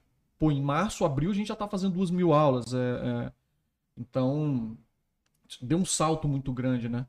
E, e, enfim, isso deu muito gás para a gente começar. E concomitante com isso, os alunos novos. É, a empresa tracionou muito bem, o online validou, 65% dos nossos alunos passam de 8 aulas. É, 20% dos alunos que mais consomem já fizeram 45, 46 aulas no ano, os caras consomem muito. Então a gente entendeu como seleciona e treina professor para fazer esse atendimento online. Todos os nossos produtos subiram muito a qualidade. Até porque no online você não tem limitação geográfica, como eu falei com você. Sim. Então, se um cara está performando mais, a gente tem uma tecnologia de conectar o melhor professor com o melhor aluno. Então, por exemplo, ah, você é um cara que quer inglês para conversação business. O cara que está mais performando para esse aluno é o cara tal. Ele vai dar prioridade para o cara tal. Como esse cara não tem limitação geográfica, é muito mais fácil, fácil de fazer esse encaixe. Pode crer. E aí o nível do professor para uma seleção natural quase ele sobe muito. Maneiro. E isso deu um salto muito grande na qualidade dos produtos. Então hoje o cara fazer uma aula online com aluno, assim, até lógico, tem alunos que precisam de estímulos muito específicos. Não vai servir para todo mundo. Mas para 70, 80% dos alunos, a aula online atende perfeitamente. E a aula online, a pessoa confunde a aula online com a aula síncrona, que é você ver um vídeo, uhum. com uma aula em grupo online, onde não tem interação, com uma aula síncrona, que é o que a aluna faz. Que é essa interação one-to-one que pô, você performa o tempo todo, você está o tempo todo aprendendo na sua velocidade. É como se você estivesse fazendo um desenho e não ficasse nenhum traço para trás. De acordo com a sua velocidade, com o que você tem de melhor. Então a gente conseguiu chegar num modelo de produto e, e pô, a gente tinha uma renovação X, essa renovação, essa retenção de aula por aluno, consumo médio de aluno, uhum. do presencial para online aumentou 50%. Irado. E aí a gente, enfim, entrou na rota, entramos na rota que a gente está esse ano, que, que é uma rota de um crescimento muito mais forte, muito mais robusto que é o momento que a gente está agora. Irado. E dito isso, qual a diferença de programa de aprendizado para uma aula individual? Vamos lá. É... Agora a galera já tem a, já tem a é, base de aulas. Já tem a... As, as aulas, na verdade, você vai contratar as aulas, né? E o professor ele vai se adequar àquela sua demanda do momento. Você quer recuperar uma nota de matemática? Você recupera. Você está precisando de um apoio específico na parte de alfabetização? Você tem. Recentemente a gente fez uma reunião com um, um fundo americano. Eu precisei dar uma intensificada no inglês para fazer uma reunião mais tranquila. Pô, eu peguei aulas focadas em business pra, no conteúdo da reunião, treinando os slides que eu ia apresentar para aquilo ali. São pontuais para você resolver para um cirúrgico.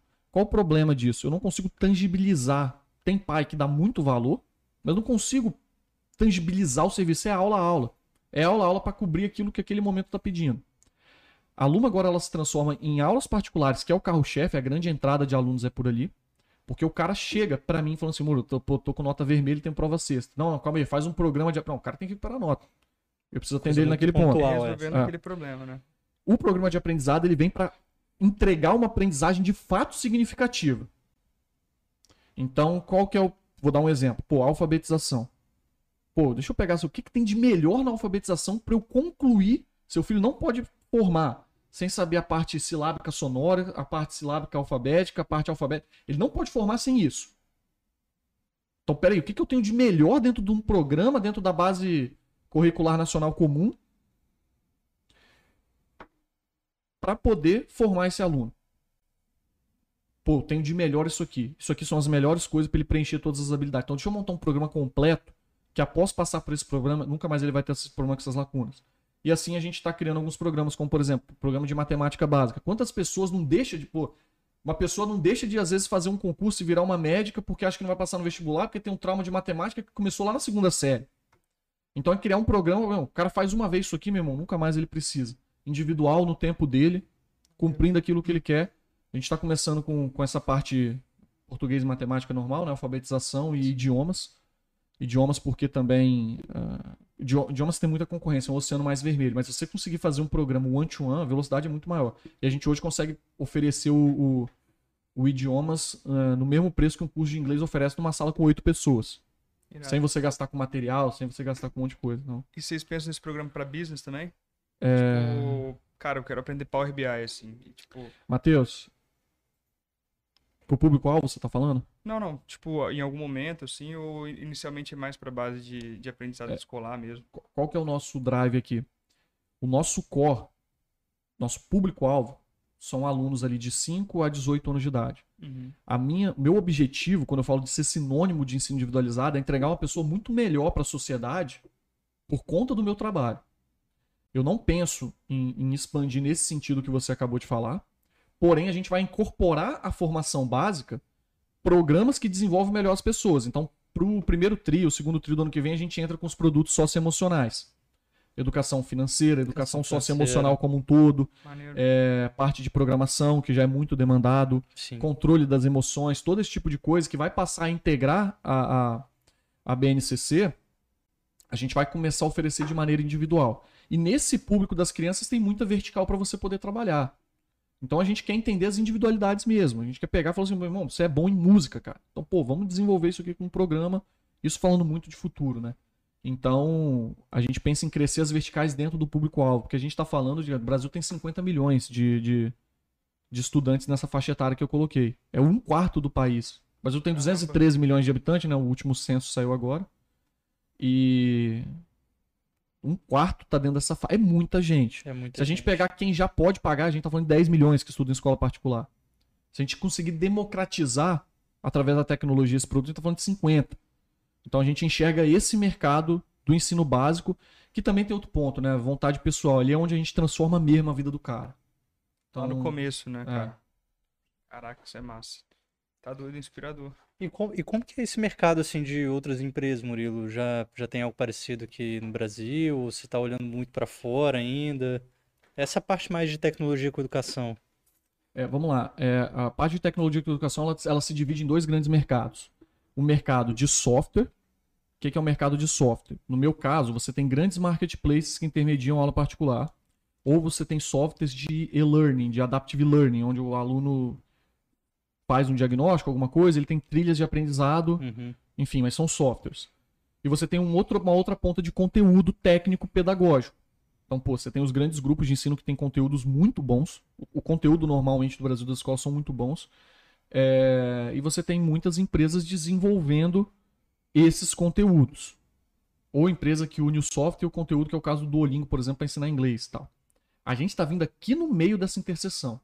Porque eu estou pegando um pouco de software, estou pegando um pouco de conteúdo, porém o meu diferencial é isso aqui que a gente está fazendo. Essa interação one-to-one, -one, síncrona. Eu sou uma escola individualizada. Então é assim que eu me posiciono. Eu quero pegar alguém e falar o seguinte, pô, em que momento a gente acha que não vai precisar de um tutor. Pode ser que tenha um momento no futuro eu vou construir isso tecnologicamente na Luma. Mas ainda acho que eu acho que esse momento está longe. Acho que durante toda a formação do ser humano, até porque a gente é, somos animais sociais, essa interação social ela é fundamental, sacou? Então. Entendi. E hoje vocês pensam ainda no futuro ter algum braço presencial? Como é que é? é Vitória virou um grande laboratório presencial. Como eu te falei, o mercado presencial ele é muito grande e ele é muito difícil de operar. Se você descobrir como opera ou descobrir algum modelo que ele possa funcionar, você tem um puta de um ativo na mão.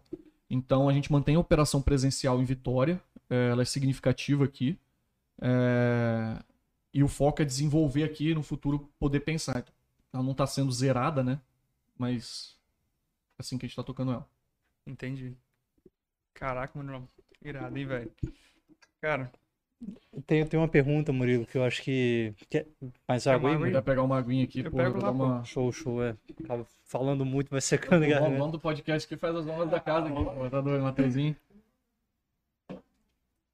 Mas, ô Murilo, cara, só para entender mais essa logística, assim, de, de como que foi o nascimento ali, de como startup, enfim, você foi vendo vários cuidados, focando muito em crescimento para para a parte de fora, né, para ir captando.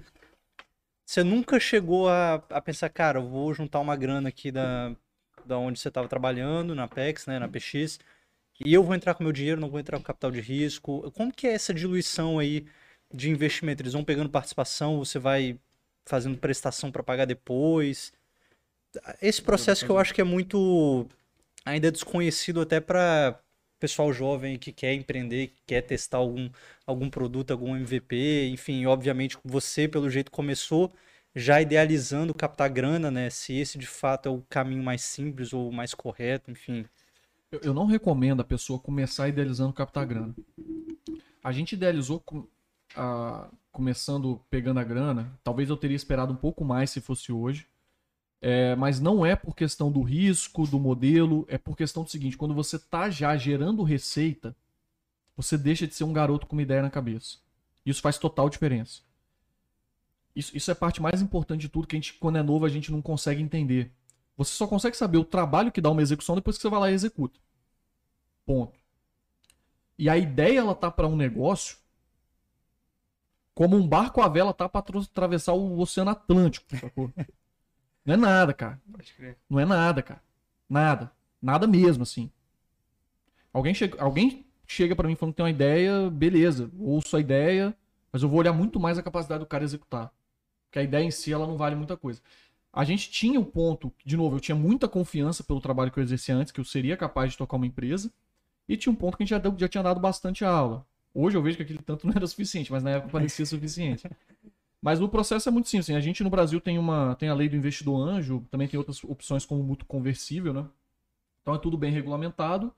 É, é, você tem várias etapas, né? Você tem gente que financia o início de uma empresa, que a gente chama de family friend. Você tem a parte do, do investidor anjo, que aí, pô, você pega lá uma pessoa que tem 10, 20, 30, 40, 50 milhões de patrimônio, convence o cara a botar 100 mil, que é aquilo que eu falei, é um dinheiro que se perder o cara não sente falta, mas se ganhar ele vai multiplicar por 5, por 10. Entendi. É, depois disso, você tem os fundos que investem em um capital semente, que a gente chama, que é o Seed Capital. É, depois você tem, enfim, Series A, Series B, Series C. Você tem em cada momento, você tem um agente financiador do mercado. Você precisa encontrar esses agentes, trabalhar ali, atendendo as expectativas dele. Por exemplo, a gente estava numa. O investidor anjo ele quer ver se o seu negócio está validado. Por isso que a gente focou tanto em validação, como eu te falei. Teve o lado positivo que eu conhecer essas etapas que o capital de risco precisa me deu essa vantagem. Sim. Só que eu olhei muito para isso. E a empresa ficou com muita lacuna que eu não corrigi porque eu fiquei olhando muito para isso. Entendeu? Então esse que, esse que foi o ponto. É... E aí o investidor compra, assim, basicamente no, no caso do investidor, onde ele compra como se fosse uma opção de converter lá na frente. De fazer pega a conversão. participação, É, né? Tem 1% lá na frente, ele vai converter em 1% da empresa. Se der errado, tchau.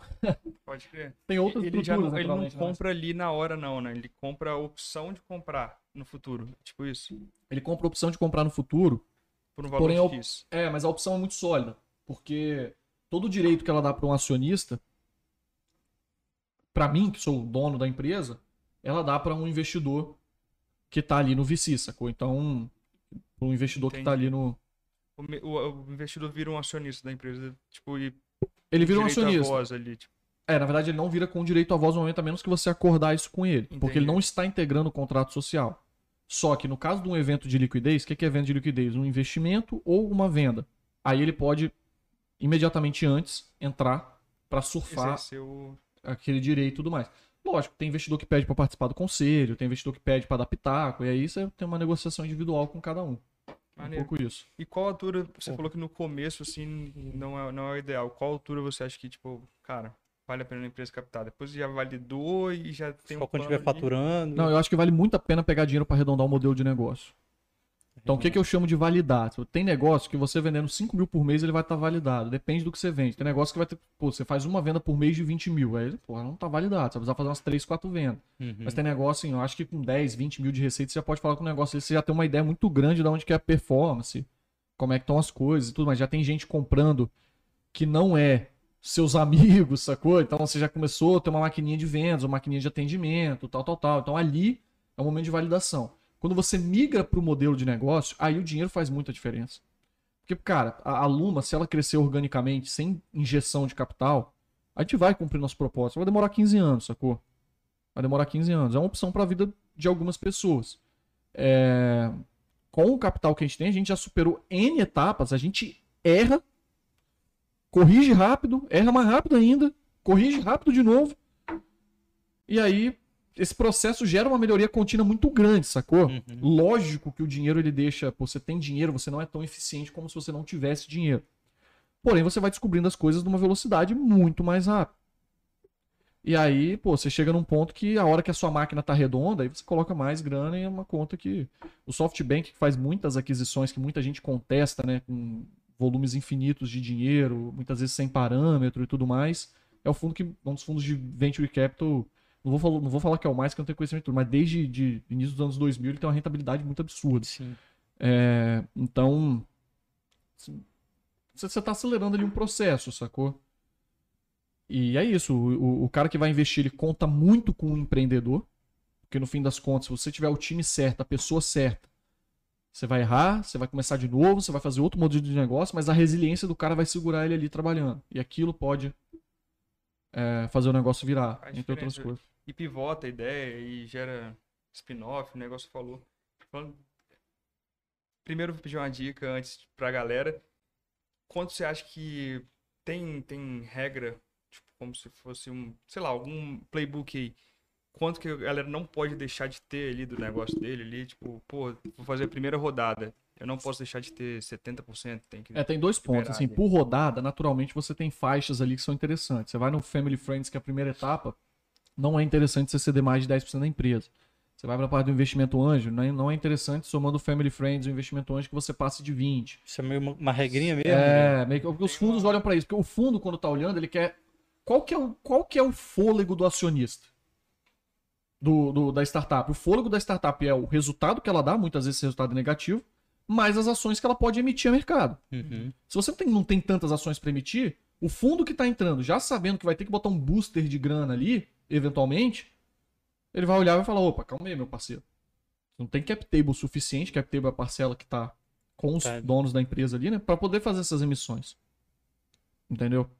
Então, de acordo com cada nível, você deve ter uma faixa adequada ali de percentual. Só que muito mais importante do que a faixa, e eu sou, surfo isso na Luma, são os investidores que você tem. Tem que ser a dedo isso. Porque né? a gente, não não vou falar que tem que ser a dedo, mas porque você eh, contratualmente você pode se proteger e tudo mais, você às vezes vai descobrir pessoas maravilhosas que você não conhecia. O processo de investimento é muito gostoso, cara. Assim, você tem toda a adrenalina, mas é muito bom você conhecer gente. A gente tá passando por uma rodada agora, um funding junto com a Apex, que é a Apex que aporta o dinheiro através de um fundo, mas o fundo é composto por pessoas. Uhum. Pô, já tem um investidor que tá me ajudando num negócio, já tem outro investidor que já tá me ajudando em outro, tem outro que a gente vai pra São Paulo conversar lá. Então, porra, esse processo é legal que você conhece gente também. Irado. O, o- conhece gente gente que te ajuda, né? Mas o, o que eu tô falando que é mais importante é ter as pessoas, porque, por exemplo, a gente, pô, sofreu muito. Hoje tá melhor? Tá melhor. O modelo de negócio é muito melhor, o crescimento muito robusto, mas a gente sofreu lá atrás. Sofreu. Eu tive uma conversa, mesmo sem botar nada na mesa, todo esse tipo de coisa, até porque não tá na hora, não tem nada ainda em relação à Luma. A todo mundo super apoiou. Pô, a hora que tiver que negociar aqui, a gente negocia, a hora que tiver que ceder, a hora que tiver que empurrar, a gente entende o que passou, então a gente apoia e tal. Esse apoio é muito mais importante, na minha opinião, do que o cap table. São as pessoas, a quantidade de pessoas que você tem, como- qual o formato, qual é o alinhamento que você tem com essas pessoas. Isso tudo é muito importante. Maneiro, maneiro. E agora falando um pouquinho de spin-off aí, que você falou que a, a Luma, ou, ou ensinando, não lembro, teve um filho aí, né? Teve um, um spin-off. A gente teve um filho aí na, na- na- no início desse ano. Como é que foi isso aí, cara? Não, na verdade é o seguinte, a gente. é, a gente internamente sempre entendeu o mercado em duas pontas. A Luma é uma empresa que tem como ator principal o professor que dá aula, porém, do ponto de vista de posicionamento e marketing, eu quero ser o sinônimo de ensino individualizado do Brasil. Eu quero que o pai e a mãe reconheçam na Luma a eficiência para educar o seu filho. Eu quero que aquela pessoa que está precisando de um aprendizado rápido de idiomas, pô, eu tô querendo fazer idiomas e quero aprender bem mais rápido. Pô, vou fazer na Luma. Eu quero que a Luma seja reconhecida pelos clientes. Só que tem uma outra ponta desse mercado que ele é extremamente fragmentado no Brasil, que é o professor. Imagina pegar tudo que a gente aprendeu desses processos e criar uma empresa para que o professor possa ofertar no mercado. O professor possa trabalhar no mercado. Sim.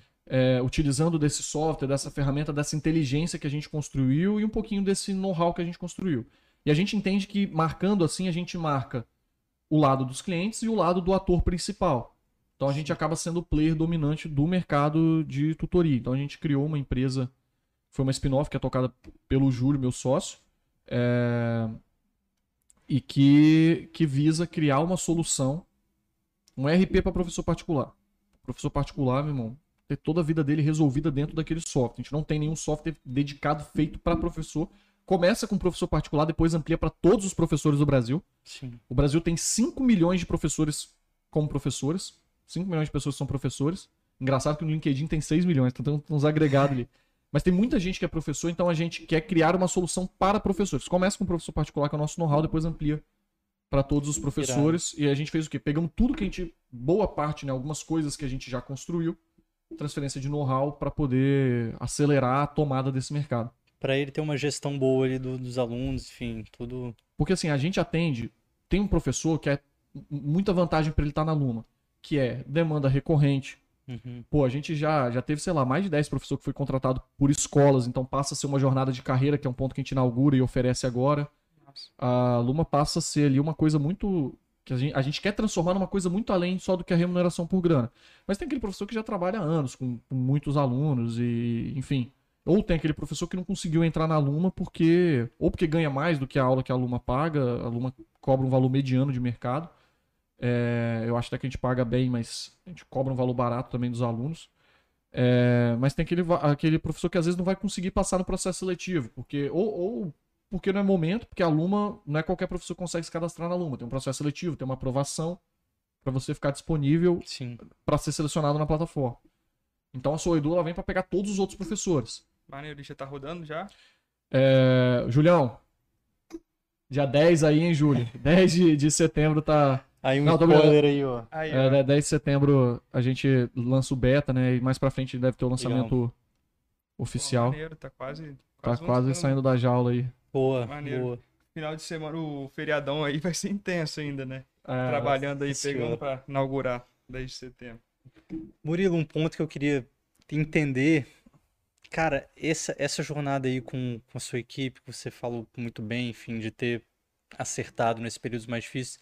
Como que foi ali o começo de você contratar, de chegar nas pessoas? É, você comentou que você sempre teve essa dificuldade também de querer influenciar em tudo. Hoje você já está liderando aí uma equipe de 40 pessoas. Como que é esse processo? Porque, cara, pessoas é a parada, um, um dos ativos mais importantes aí para drivar a parada, para a parada crescer Não, é o mais importante disparado. disparado, né? E- Disparado. E, e disparado. como escolher e se você conseguiu ali por contato, ou você de fato fez um, um filtro bacana, como foi isso Cara, aí? foi engraçado que o time da Luma, ele, do time que começou ali, é, a gente teve muitas trocas ao longo do caminho. Pô, das pessoas que estão na liderança da, da empresa hoje, à frente do negócio, acho que nenhum, juro que é meu sócio, né, tirando ele, nenhum tava ali bem no iniciozinho, sacou? Início. A gente tem uma política de partnership interno. E eu acho que o principal, cara, o principal pra você trazer o time, primeiro ponto, né? Assim, você tem que estar munido de um sonho, você tem que acreditar naquilo que você tá falando, cara. O seu propósito e a sua missão, eles podem ser só uma frasezinha bonita na parede, ou eles podem ser um puta instrumento de gestão. Só que tem que ser cristalino e tem que ser verdadeiro. Então, quando eu boto lá que eu quero ser é, que eu quero impactar a vida de 100 mil pessoas sendo sinônimo de ensino individualizado no Brasil, eu tenho que mostrar um plano para a pessoa que a pessoa não vai duvidar daquela meta que eu tô tendo. Então, uma pessoa na Luma consegue ver, é, por exemplo, todos os números da empresa, tirando o salário das pessoas, que é uma parte muito particular, eu deixo tudo aberto. Tudo aberto. Inclusive, ela vê o montante da folha salarial se ela quiser. E ela vai ver que não tem nenhum salário destoado lá, nem o meu. Então, vê que tá todo mundo no mesmo barco. Vai ver quanto que a empresa dá de lucro ou de prejuízo na vírgula no final do mês. Todos os KPIs abertos. O risco que eu tenho de alguém vender informação da minha empresa que é importante é muito menor do que o risco cultural que eu ganho de ter todo mundo alinhado. A pessoa pode sair da Luma porque não está no momento de vida, porque não gostou do trabalho, porque não encaixou, porque a gente tem falhas, porque a cultura é uma coisa que você idealiza. Mas se você caminha em direção a ela, ela não é Sim. perfeita, pelo contrário, é, dá muito trabalho. Sim. Dá muito trabalho você viver aquilo ali. Só que de uma coisa ninguém nunca sai da- saiu da empresa, que é duvidando da, da intenção que a gente tem. Então, assim, conectar esse sonho grande com a intenção é o primeiro passo para você atrair a, quem você quer pro time. O segundo passo, cara, não tem como fugir da questão de exemplo. Você não pode falar uma coisa e fazer outra. Você tem que estar literalmente no mesmo barco, cada um com a sua característica, naturalmente, mostrando ali pro time o que tá passando, sacou? O que tá passando, o que, que você tá vivendo, o seu dia a dia, mostrar mesmo que aquilo ali é o seu compromisso, que você tá até o talo naquilo ali. E assim, naturalmente, você vai criando uma cultura que ela vai expulsando pessoas que não. E tá tudo certo, tá? É que não se encaixam ali, Mas né? tá cara? tudo certo. É. Eu tenho um orgulho muito grande, cara. Todo mundo que passou na Luma, todo mundo que passou na Luma, tá muito bem posicionado no mercado, quem não tá lá com a gente. E mesmo quem tá lá, tá lá normalmente tá numa posição de liderança agora. Então a gente tá literalmente esticando mesmo as pessoas. E não só, não é um ou dois exemplos, é um monte de exemplos. Então, porra, tem. A gente trabalha duro, trabalha duro pra caramba. É, eu falho várias vezes. Várias vezes. Mas eu falho na forma, na intenção não falho, não. Isso aí fica muito evidente pro time. Então eu acho que costurar essa transparência inicial da- do, do propósito da missão até a ponta, até os indicadores, os KPIs, os OKRs, você acaba pegando e, e vendo aquilo ali, entendeu? Irado. E a, o partnership também, as regras são claras, são definidas pra todo mundo. Pois é, o né? partnership é uma parte que eu tomo muito cuidado, cara, porque ele pode ser um motivo de motivação num time, ou ele pode ser um motivo de desmotivação. Então você pode ceder cota e desmotivar o time. Então você tem que tomar cuidado para poder fazer ele. É, o nosso partnership é muito baseado no da Startse, que é uma empresa que o Pedro Engler é o CEO, é um cara que eu tenho contato pessoal, um cara dos maiores CEOs do Brasil. Eu fiz uma formação executiva na Startse, sem querer fazer jabá de graça pros caras. É uma das formações executivas que compensa no Brasil. Lá eu fiz um curso Sociedade, Cultura e Partnership. Então essa é uma parte que eu tenho muito cuidado. As regras são sim claras, é, condicionadas naturalmente, principalmente ao resultado da empresa, mas também a tempo e algumas outras coisas. E também é um jogo muito claro, né? Eu trabalho isso aqui para levar muito à frente. A minha intenção com a Luma, hoje eu não me vejo saindo da Luma. Porra, eu não me vejo saindo da Luma em nenhum momento, na verdade. Me vejo passando por uma metamorfose. Eu acho que tem pessoas mais competentes do que eu para tocarem a Luma da porta para dentro, para talvez ser o CEO da empresa. Eu me vejo mais como um cara institucional, um presidente de conselho, um cara que lidera essa parte, principalmente da porta para fora. Mas eu não me vejo fora da empresa. Então, para mim, é muito tranquilo pensar em partnership, porque quando eu olho para 10 anos para frente, fazendo projeção, eu falo, peraí, dá para ter um patrimônio muito grande, dá para construir algo gigantesco. É, então, isso não é uma coisa que me traz ansiedade. Mas eu falo com o time, gente. Olha, startup, gente, tem algumas que não dão certo, tem algumas que são adquiridas no meio do caminho, é a maior parte. E às vezes precisa disso, tá? Às vezes precisa disso. Porque senão vai acabar o dinheiro, vai acabar Sim. o fôlego. E. é, Mas também tem aquelas que vão muito à frente e que pessoas resolvem a vida aqui dentro e tudo mais. É porque tem... não tem só o financeiro pra fechar, né? Toda vez que você senta na frente pra trazer uma pessoa, você tem que olhar o financeiro, você tem que olhar o desenvolvimento social e você tem que olhar o desenvolvimento pessoal. Quem que é o Matheus antes e depois da chip? O que, que você aprendeu lá dentro? E o dinheiro. Joga essas três coisas na balança. Joga essas três coisas para tomar qualquer decisão de trabalho na vida. Então eu acho que o processo de adquirir essas pessoas também é muito transparente nesse sentido. A pessoa entra na Luma, ela tá achando que tá entrando, meu irmão, vendo, vendo um caos total, sacou? Eu prefiro que ela entre alinhada desse jeito para ter noção do que vai piorar antes de melhorar, sacou? Tem que ter essa consciência. Eu acho que. E aí tem uma outra ponta que eu olho, que eu acho que isso eu acho que é relevante. Todo mundo, quando vai selecionar uma pessoa, é normal você adquirir as hard skills e as soft skills, né? Sim. Acho que é porque todo mundo fala, virou um jargão, né? Sim.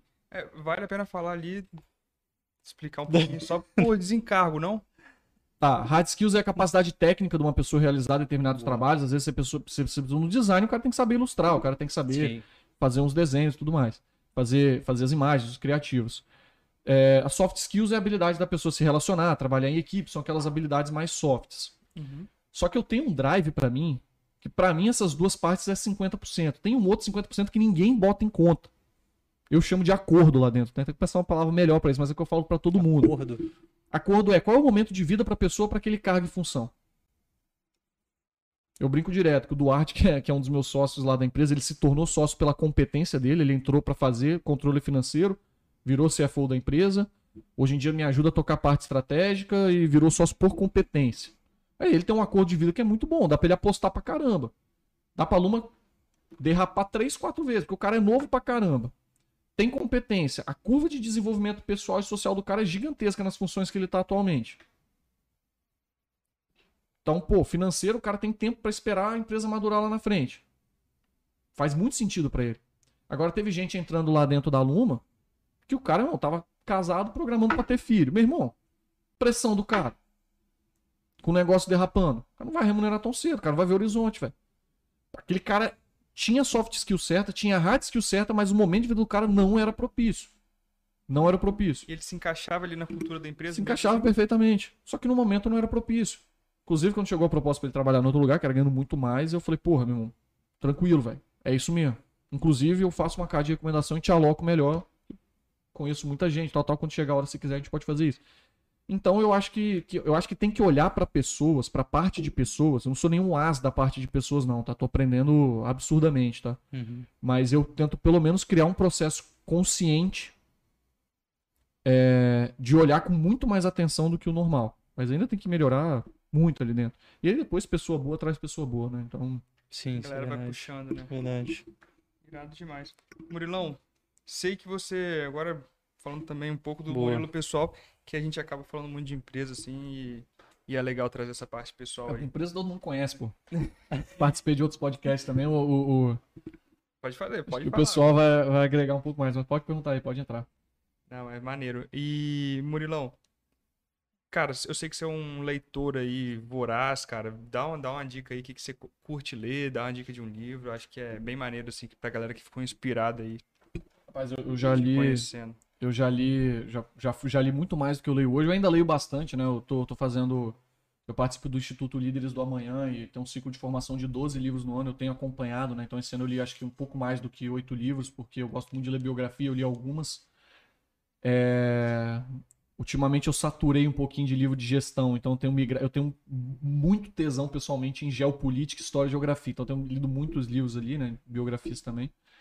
Mas, historicamente, o livro é uma parte importante da minha vida. Toda a programação mental que eu tive, acredito que eu tenho um mindset legal ali pra fazer o que eu faço, ele veio principalmente a partir do livro, né? Porque o livro tá você contra o autor ali, não tem como você ficar rebatendo, você tem que ter a humildade de ler e absorver, enfim, numa pessoa que teve muito mais experiência. Então, pô, li bastante, tenho naturalmente o meu pódiozinho ali de, Pô, você vai ter que falar. principais livros. Manda, não, tem. O, o livro disparado, o melhor livro que eu já li é o, é o Principles do, do Ray Dalio.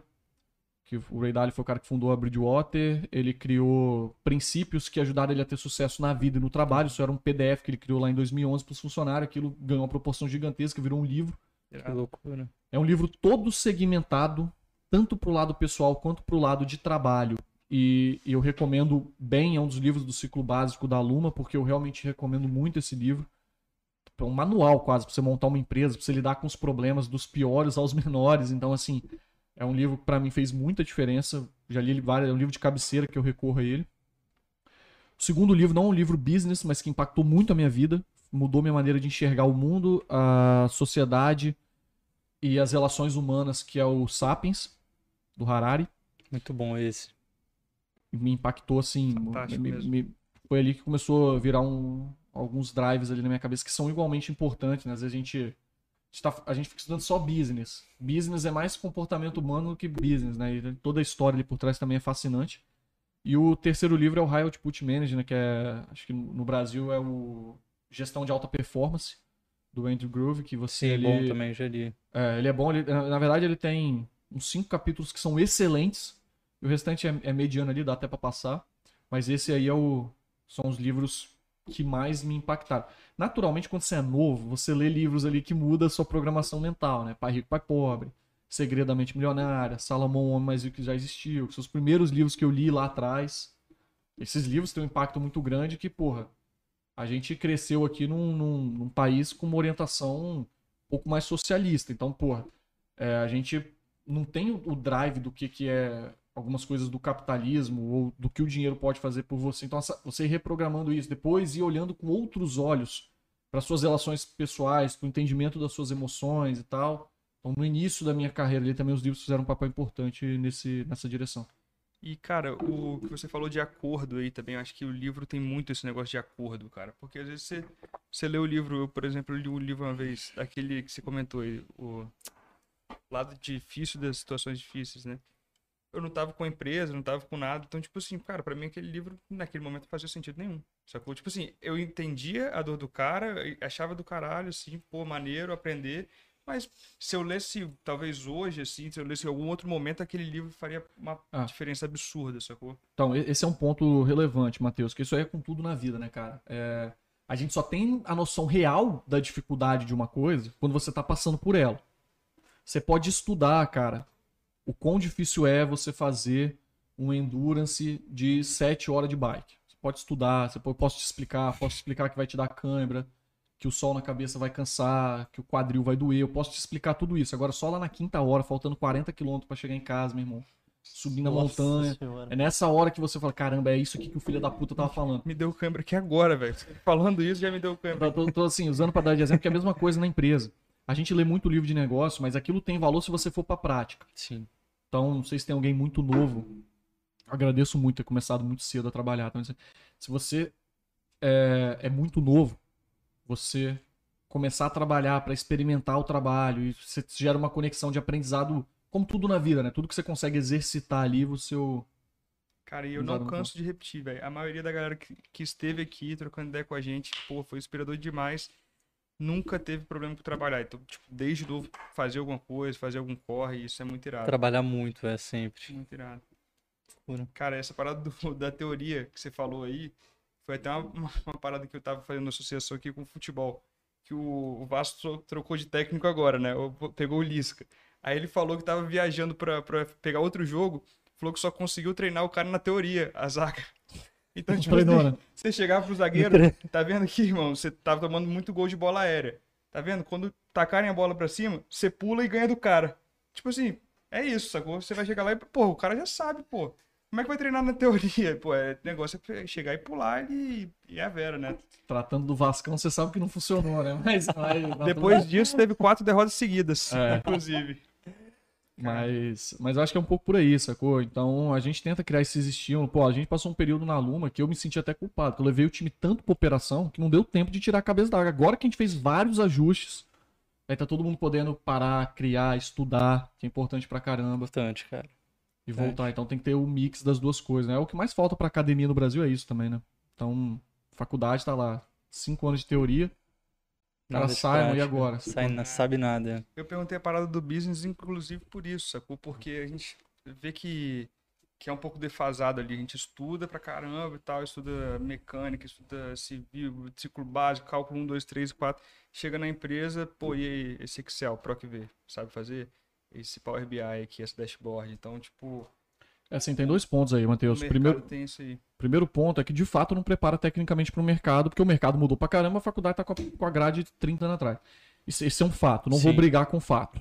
Sim. Não vou brigar com o fato. Tem que ter uma melhoria, tem que ter um reajuste, tem que conectar com o mercado, blá blá blá, que todo mundo conhece, de fato estudar as, pro- as profissões como tem que ser, adequar um pouco mais, beleza. Isso aí acho que tá todo mundo na mesma página. Tá todo mundo na mesma página, vou chover no molhado não. Agora tem um ponto, tem um ponto, que esse ponto tá na mão mais dos estudantes que da própria faculdade, ou tá na mão mais do mercado que da faculdade. A faculdade no Brasil, pelo menos tô falando, meu, eu vim de uma cidade de 5 mil habitantes urbanos, bicho. Cidade muito pequena, cara. Então, tipo assim, 10 mil habitantes no total. É, você entra na faculdade, faz faculdade, sai, arruma emprego, aquele padrão que tem sempre. Porém, é, lá fora do país, quando uma pessoa entra na faculdade, o cara não sente essa amarra que tem no Brasil. O Brasil é, parece que você vai estar cometendo uma heresia de trabalhar fora da área que você está formando. Parece que se você fizer, meu irmão, engenharia civil Isso é loucura e mesmo. for trabalhar com uma outra parada, parece que você tá cometendo, meu irmão. Parece que você tá ofendendo Você o tá papo. perdendo seu tempo. É, e- pô, parece uma loucura isso. É, Vou virar um podcaster, né, Lindoso? é, É, não, tipo isso. Então, tipo assim, pô, o nego olha torto, sacou? Pra você, Total, você se cara. sente mal. Quando, na verdade, a faculdade, na minha opinião, o mercado devia estimular isso. E os próprios estudantes têm uma consciência seguinte, cara, a faculdade ela tá te dando uma puta oportunidade de você descobrir o que você quer fazer, sem pressão dos outros, porque, cara, você formou num dia, no outro dia sua família tá assim, vai arrumar emprego não? Vai arrumar emprego não? Aí você vai trabalhar numa startup ganhando 1.200 reais, pô, você tá ganhando pouco, tá trabalhando muito, hein? O nego tá te explorando, hein? E não sei o que, não sei o que. Só que, porra, a pessoa tá virando uma máquina. Tá virando uma máquina. Eu tenho gente dentro da Luma lá, a, a líder do meu, da, de seios lá da empresa, a menina tá no quinto período de faculdade. Se ela levantar o braço aqui, eu fico sem ela em vitória, porque, meu irmão, a menina é gênio. Gênio. Um ano que ela tá trabalhando com seios, velho. Pô, sabe tudo, velho. Processo de venda. Quanto que vale uma pessoa que sabe tudo ali? Sacou? Que sabe muito. Então, porra, É, ela só conquistou isso porque ela pôde apostar nesse tempo. E a faculdade dá esse tempo para poder apostar, cara. Você tá numa época que, pô, tá tudo certo, você viajar, você ficar fora, você virar à noite, você fazer isso, fazer aquilo. Então é uma época para você se jogar mesmo e é no desconhecido mesmo, sacou? O conhecido você tá estudando lá todo dia. E aí a pessoa não pega esse conceito, a pessoa fica fazendo uma faculdade de engenharia, estagia no último período em engenharia. Só para formar e. Pra formar e sai pra formar trabalhando com engenharia e quando dá 35 anos de idade olha e fala, pô, não gosto disso. Então, esse que é o ponto. Eu, eu tive uma parte que foi bem importante na minha vida. Quando eu nem queria entrar na faculdade, na real. Mas no primeiro período, no segundo período, eu falei, cara, não vou trabalhar como engenheiro de produção, nem fudendo, sacou? Mas beleza, eu vou formar, vai me abrir portas. É, se eu for preso, posso começar especial. Esse, esse é o drive É, importante. esse drive é importante. Mas, porra, tava tentando, às vezes você tava até se enganando, enxergando os benefícios, né? Mas, não, mas eu tô brincando, mas assim, porra, me deu muita oportunidade, cara. Porque o tempo todo da minha, até hoje, o tempo todo da minha vida, eu deveria estar ganhando mais do que eu ganhei. Mas foi justamente por estar disposto a ganhar menos do que eu poderia estar ganhando, de não ter aquele sentimento de estão me explorando, estou trabalhando muito. Isso, irmão, é boost. O quanto que eu tava crescendo nesse período? Porque hoje, porra, eu tô um cara de 28 anos, só que, porra, eu sinto uma experiência de trabalho muito longa. Pra eu apertar a mão de alguém pegar um milhão pra investir na empresa, velho, tudo certo, eu sei, eu sei fazer, sacou, velho? Pra contratar um time eu sei fazer, cara.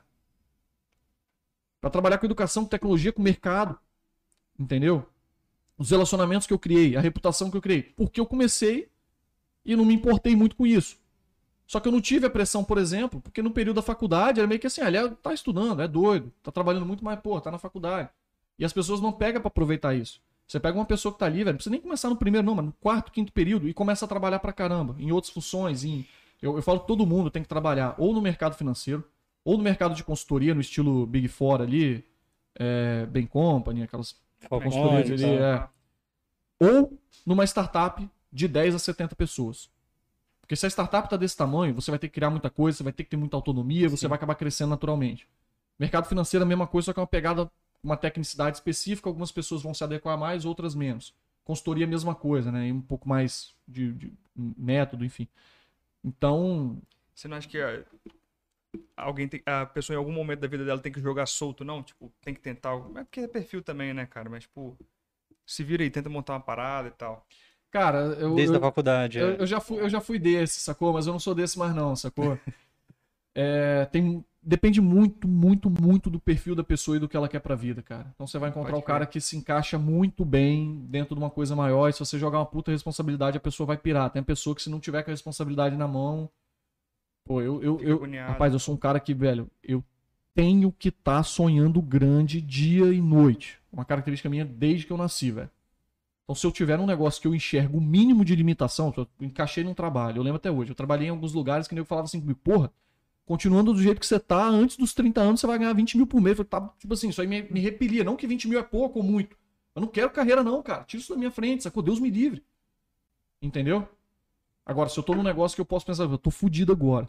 Mas, pô, daqui 5 anos, cara, se eu fizer certo, isso, isso, isso eu posso estar gigante. Isso me alimenta. Isso me mantém vivo. Isso é parte de mim. E não é todo mundo que é assim. Tem pessoa que é completamente avessa a risco. Tem pessoa. Rapaz, eu durmo e acordo pensando Eu olho pra esse copo e vou pensar como é que dá pra montar um negócio com esse copo, sacou? Tem gente que quer viver de boa. Eu não consigo viver de boa. Eu tenho dois estados mentais, muito preocupado e preocupado. E eu gosto de viver assim, sacou? então é isso. Então você tem um perfil. Tem pessoa que abomina essa situação. Sim, sim. Sacou? Eu tenho meus momentos de lazer, mas é porque assim, os momentos que eu. Os momentos de lazer, você vai pedalar 8 horas, pô. Mas esse é lazer pra mim. Aí, Que isso? é maluco, pô. Isso é lazer. Oito horas essa fase passou, porque depois que eu, depois que eu casei aqui, oito horas virou duas Inclusive, horas. recém-casado, né, mulher? Recém-casado. Recém-casado. Casei uma semana e um dia agora, né? Irado. Maneiro, velho. Parabéns. Parabéns, Murilo. Nova, hein? O pedal diminuiu pela metade, né? Vambora. Caraca, Murilão, você falou do copo aí e de pensando em fazer dinheiro e tal. Você, Fazer pessoalmente, negócio, né? É, fazer negócio. Fazer é. negócio, hein? você investe em alguma coisa, em Outros mercados Preste- até, né? faz venture capital você mesmo, investe em alguns negócios? Como é Cara, que é vamos lá. você como investidor? É, vamos lá. É, Teve, teve o, o, o Gama, da qual eu sou investidor hoje em dia, né? Participei da fundação, a gente acabei alocando algum recurso lá dentro. Restante, grande parte acaba indo tudo praticamente na, na, na, na Luma por questão de, de compromisso e, e até o fim no negócio mesmo, entendeu? Uhum. Mas naturalmente eu assessoro muita gente ainda. É, então. Não conseguiu largar essa parte. né? Não consegui largar, faz mais por questão de hobby e aparece muita coisa da- dessa área de captação, né? Que ou eu encaminho para algum amigo, eventualmente eu posso pegar e fazer, fazer a parte teórica. Treino muita gente. Treinei, sei lá, acho que nos últimos. Treinei uns 8, 10 pessoas que estão na mesma posição que eu, mas que estão querendo adentrar o Venture Capital, que às vezes entende muito do business, mas não entende muito da parte de captação de recursos, pela formação, pelos materiais que eu tenho, né? Uhum. Então, um pouco, um pouco nessa área. O mercado, cara, pra quem gosta é difícil largar, né? Então tá todo dia lá lendo Morning Call, acompanhando o desempenho de ações, carteiras, é, e esse tipo de coisa.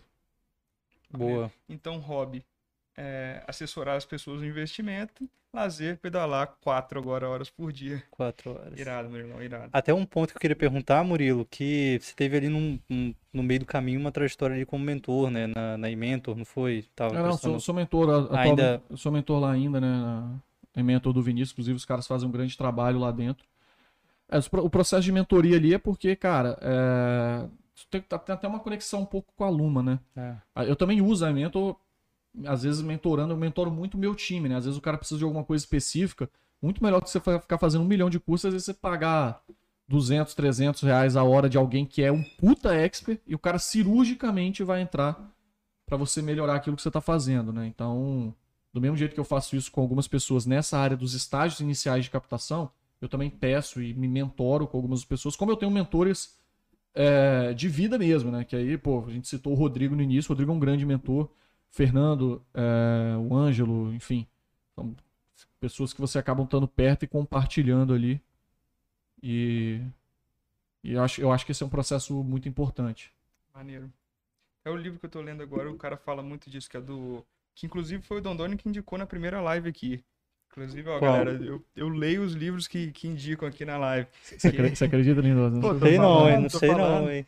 Que é o Dedique-se de Coração aí. Quem, quem quiser voltar na primeira live pode ver aí, que é o do Howard Schultz, que é Ah, do boa. Starbucks. Boa. O cara Ah, tem um, tem um capítulo lá falando sobre os mentores dele, como isso ajuda. Então, então é, é animal, porque pô, a pessoa passa pelo mesmo problema que, que você vai passar, já passou por aquele problema que você vai passar ali, faz uma questão de te É, ajudar. O mentor, ele não vai, muitas vezes, é, ser a solução pro seu problema. Mas ele vai te preparar para passar por aquele problema. E você ter a visão, tá tranquilo, cara. Assim, você, porque a gente, a gente tá no mundo também de mídias sociais, né? Você vê só o palco de todo mundo o tempo todo. Sim. Se você puder ver um pouquinho do bastidor, é legal, sacou? Alguém te pontuando, mostrando como é que é a jornada. Isso dá um gás a mais, dá uma motivação, entendeu? Um pouco isso. Maneiro, maneiro demais. E aí, vamos para algumas perguntas aí Você que deixaram? você vai responder a pergunta lá do. do? Essa aí não Deixa- pode deixa faltar, final, hein? Deixa Oi? pro final. Deixa- Deixa pro encerramento. Beleza, beleza. Vamos lá, hein? Primeira. Vai lá, vai lá. Não, tá, tá liberado pro banheiro, hein? Mais Ah, uma tô- vez eu esqueci de falar pro convidado. que- Tô tranquilo. Essa é boa, hein, Murilo?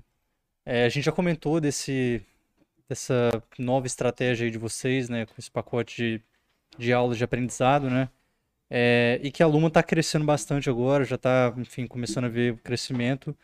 Como que você enxerga para os próximos três anos, se tem uma visão dessa de médio prazo, ou na verdade você está olhando um pouco maior, de 5, 10 anos? Cara, olhar pra 5, 10 anos a gente sempre olha no sentido, mas são esboços do que você acha que a sua solução pode atender, né? Uhum, Agora, pra 3 anos eu olho bem focado. legal. Pra 3 anos eu olho bem focado. A gente, pô, esse ano vai matricular 1.500 alunos com, com e fazer 25 mil aulas. Em, tipo, em 2023 eu quero fazer 250 mil. Em aulas, um crescimento de 10x. E eu trabalho focado pra isso. É, e a visão é que, assim, a gente hoje tem um problema muito sério de comunicação, né? O que, que a Luma faz? Intermedia professor particular e, e aluno. Então, pô, isso fica vago. Isso não mostra a solução pro problema. E essa, essa questão dos programas de aprendizado, vender assim, não, peraí, aqui seu filho vai alfabetizar, aqui você vai resolver seu problema. Fica um pouco mais claro, né? Fica claro, diminui a fricção de marketing. Eu acho que isso vai destravar muita coisa. A gente ainda tem paralelamente um trabalho com as escolas, a gente tem um trabalho é, até de conteúdo orgânico, tudo que, que a empresa vai incorporar. Tudo muito novo, né, cara? Você imaginar que no digital a gente nasceu em junho e julho do ano passado, Sim. é, um ano de empresa é muito pouco, né? Mas é, é, então a gente, eu espero, espero ter números bem robustos e ser uma das principais edtechs do Brasil. Então, Você vai estar pensando em capilarizar aí o Brasil inteiro rapidamente. É, o Brasil inteiro a gente já atende acho que 25 ou 26. Já atende é, 20. tá, tá faltando um estado ou dois pra ter em todos os lugares, né? Já atende nove países. Mas eu quero ter um. Mas assim, é um pingado, né? mas eu quero ter uma presença relevante mesmo no, no, no- no mercado. Então, time todo orientado para isso e muito trabalho, dia após dia, então estamos avançando. Pô, Irado. Vou ficar à vontade aqui, Matheusinho. Pô, Fica à com vontade aí.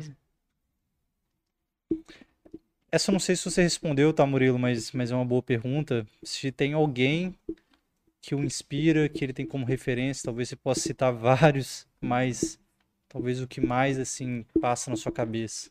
Primeiro lugar aí. É, De que eu conheço, que eu tenho acesso, ou você tá falando de geral? acho que geral, a pergunta foi genérica. Tá, vou falar geral, posso falar de quem eu conheço também, né? Sim, sim. Mas começando de maneira geral, como um todo, é, pô, uma pessoa mesmo, Ayrton Senna. Eu consumo conteúdo desse cara absurdamente, mesmo, enfim, 20 e tantos anos depois que o cara morreu, né? Então, 27 anos depois do cara ter morrido, eu ainda consumo muito conteúdo, todas as entrevistas. Parece um cara muito à frente do tempo e tem muito mais coisa ali do que do que a gente imagina que tenha dentro de todo todo esse processo, né? E do ponto de vista de empreendedor, me inspiro absurdamente no Ray Dalio, como eu falei do livro, então sigo Legal. as mídias sociais, conteúdo que é produzido, esse tipo de coisa são as coisas que eu tenho como drive. Da rapaziada que tá mais perto ali, como eu falei, né, o impacto por eu ter trabalhado diretamente com ele, eu carrego muito da liderança do Ferê, né? Tem- O Ferê tem uma personalidade ali bem bem é, ele é bem autêntico ali em alguns pontos, é difícil, não vai- nunca vai ser o cara, nem quero ser, mas, é, sei lá, metade do que eu faço ali é inspirado e vendo o que funcionou, dado que ele fazia até pela intensidade e tudo mais. É, o, o Rodrigo não deixa de ser uma inspiração por ter tratado da mesma maneira quando a Luma estava começando, como a Luma está hoje, o cara que orientou o processo, um cara bacana pra caramba, muito inteligente, focado na execução. É, o Ângelo e o Pedro Kep também aqui internamente são dois caras que, que me inspiram é, bastante. E todo dia com o time de liderança da Luma, que eu não falo da boca Boa. pra fora, a rapaziada ali é, é bem fora de série, bem fora de série. É, em todos os fatores, assim. Eu falo que graças a Deus a galera não é igual eu, senão a empresa nem ia pra frente, não, sacou? Cada um. Todo mundo muito intenso, muito comprometido, né? Então. Acho que isso daí. Boa, boa.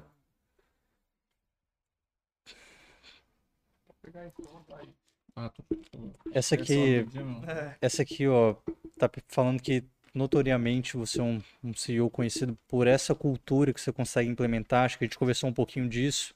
É, mas se você tem talvez alguma dica mais pragmática, assim, cara, toma essas esses steps aqui, pelo menos, se você quiser de fato implementar uma cultura ali com sua equipe, é, focado ali realmente no, no que vocês estão sonhando. O primeiro ponto, né? essa- Implementar uma cultura. O que, que é uma cultura pra você? Eu demorei pra aprender, tá? Achava que cultura era uma coisa e, porra, achava que cultura era frase na parede pregada, era um.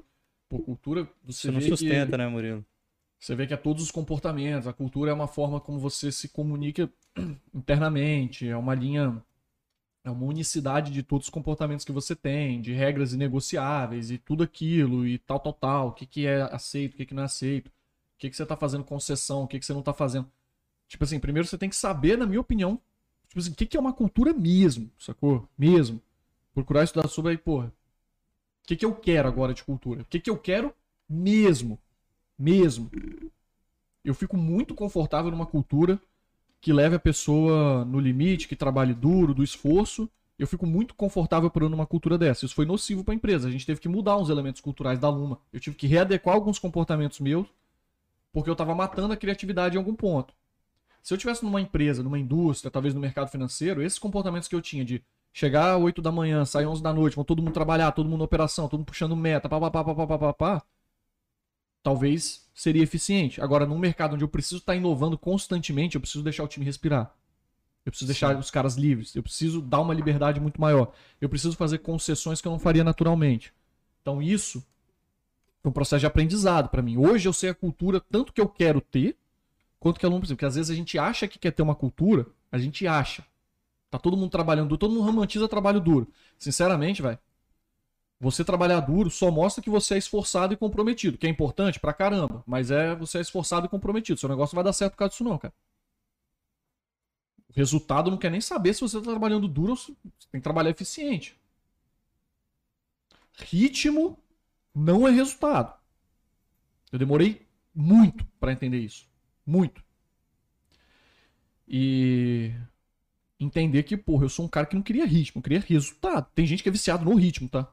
Conheço pessoas assim, eu queria resultado. Eu sou um cara que, porra, tem uma disciplina muito grande. Então, porra, como é que eu oriento isso aqui? Pô, tenho que fazer concessão aqui, a cultura da Luma vai ser essa, vai ser aquela, vai ser aquele outro. Às vezes eu deixava de fazer coisas que eu gostava ou que eu aprovava e que não prejudicavam o negócio, porque eu queria demonstrar outra. Entendeu? Então, eu acho que a pessoa ter de fato o que ela quer. Que a pior coisa é você, pô, vou olhar uma empresa do lado. Pô, Rambev dá resultado a vida inteira. Tem um livro Sonho Grande, que eu acho que é bacana. Pô, vou copiar a Ambev. Meu irmão, não vai copiar, velho. Você não copia a cultura, cara. Não copia. E a cultura tem que nascer no líder, né, cara? Então, não adianta você querer uma coisa e ser outra. Pô, vou montar uma cultura de organização e disciplina. Você é o cara mais bagunceiro da sala. Não vai dar, velho. Não dá, né? E você hoje você considera que a, cultura da Luma é uma cultura forte, assim? O que, que seria uma cultura forte também? É, é Tipo- cultura tem, independente de você querer ou não, a cultura se cria, né? Sim. Eu acho que tem uma cultura forte, sim. Eu acho que a gente dedica tempo a ver isso. Não acho que é uma cultura perfeita, longe disso. Longe disso. A gente tem quatro valores ali, né? Que é o. Assim, a, a gente tem toda uma. A gente levou. A gente contratou uma empresa para tirar da nossa cabeça a cultura e desenhar num papel de um jeito que faça sentido. A Luma é um foguete, onde a cápsula ali é a letra L. A gente ali tem um valor principal da empresa que é legado. A gente quer deixar um legado no que a gente está fazendo. Então quem tiver na liderança tem que estar vivendo aquilo ali de corpo e alma. Então assim, é o drive que a gente está agora. O U significa unicidade. Pô, eu trabalho cada pessoa como única. Eu preciso ter esse drive dentro da empresa. Desde olhar a diversidade de cada pessoa que trabalha dentro, até a de cada aluno, de cada professor. Ter um olhar mais individual. O M é motivação. É, principalmente olhando os nossos motivos mesmo de existir, o aluno e o professor, é, e se guiar por isso.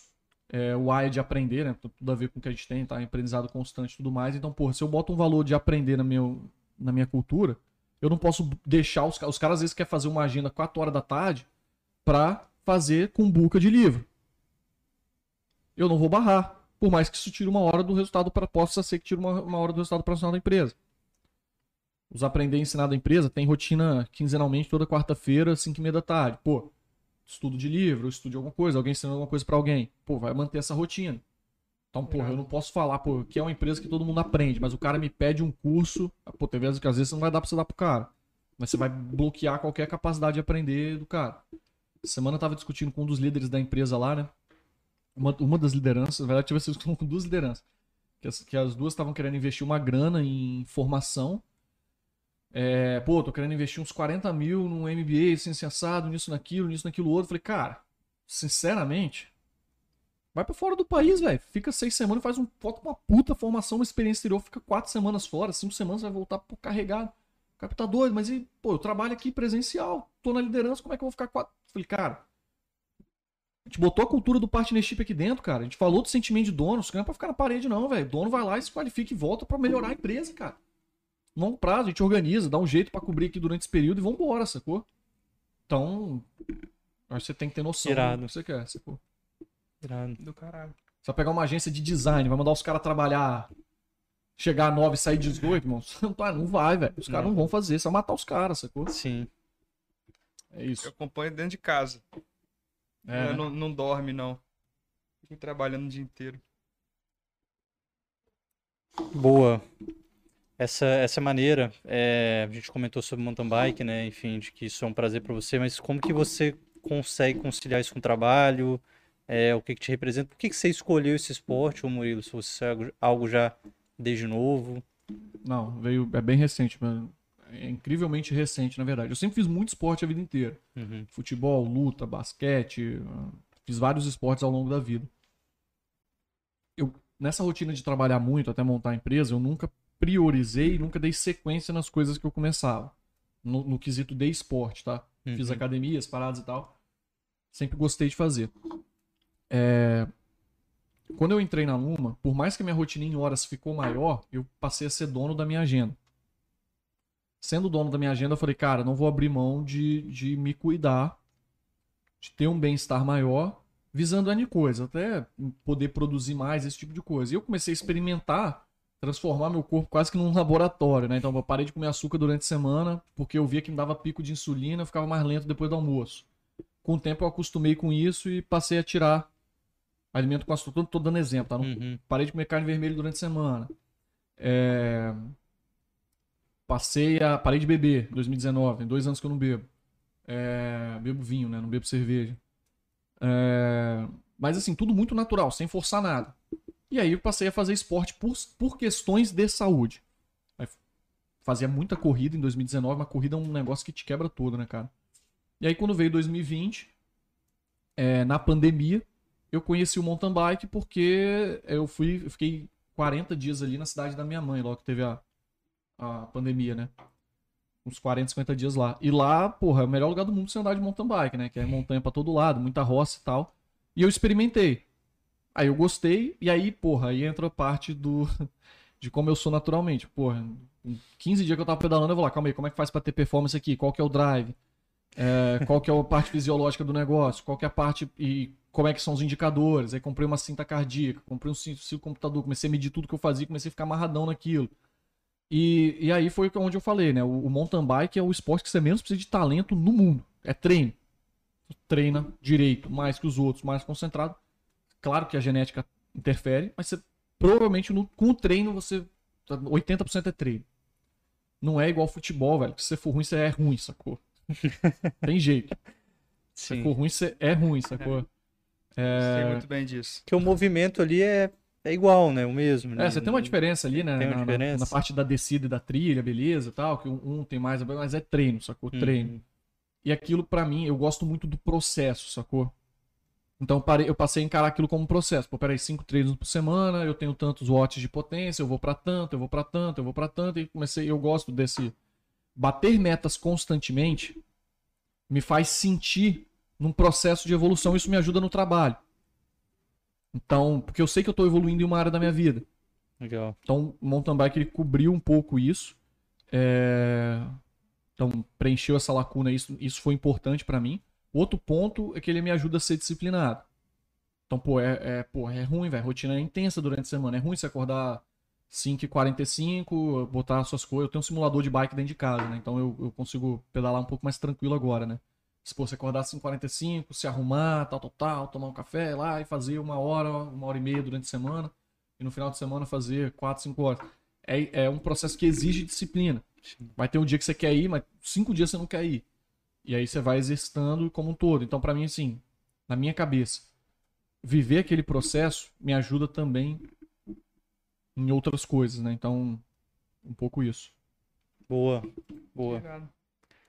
Irado, velho. Caraca, você tem um simuladorzinho lá. Pô, isso é maneiro. Dentro Acorda de ali casa, já. uma hora e meia, velho. Foi, Legal. dinheiro, foi o dinheiro mais bengado da minha vida. É porque ele projeta tudo no, no computador, né? Ah, simulador, que tipo assim, ah, tem uma montanha lá, ele vai inclinar igual a montanha. Tem descida, ele vai acelerar. Então, tudo... Que Aí não tem desculpa de estar chovendo, Não tá tem. caindo meteoro, não Tem, tem, essa é irmão, o bagulho tá ali, Sair né? na chuva é sofrido, tá? Caceta. Ô, ô, Murilo, tem uma aqui da Giovana, da Papilaria Unicórnio. Pô, Qual- Giovana, sou seu fã, hein? Pô, salve, Tava comentando Giovana. antes de começar aqui, meu irmão, aqui, ó, É conteúdo de vocês, engajamento.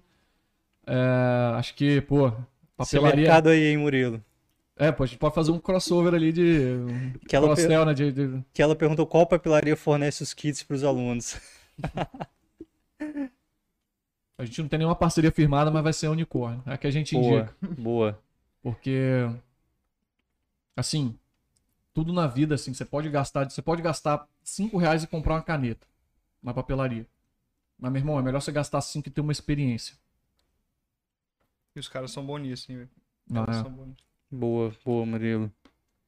E assim, muitas aqui já já foi respondido durante a, a live, ô Murilo. E aí só sobrou essa que você não respondeu, né?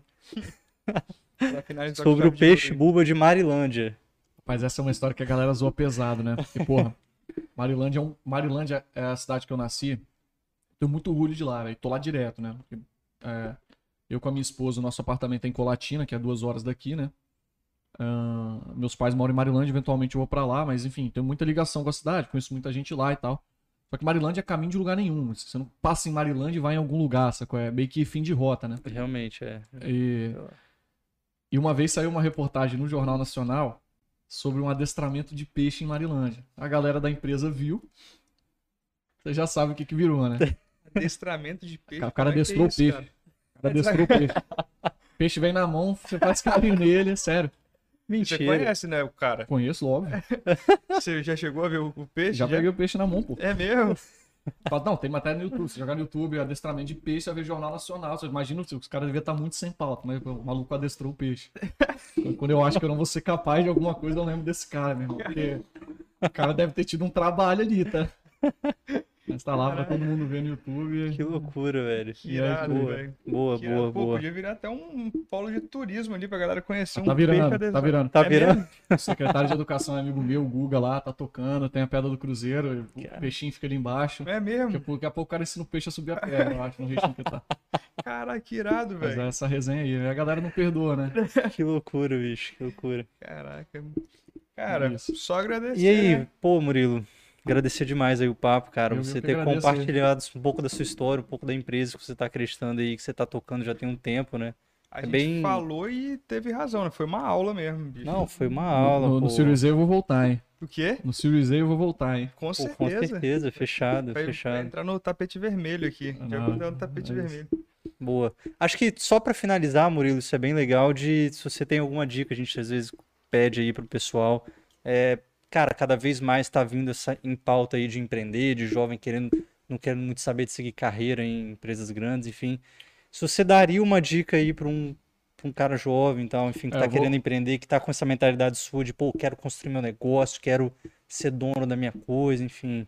Vamos lá. É... Primeiro, primeiro ponto, só antes de entrar e responder essa pergunta. O, o Pipe, eu não sei como é que a gente pode fazer isso, dá pra soltar no chat alguma coisa, ou deixar no perfil, no history do, do, do Instagram.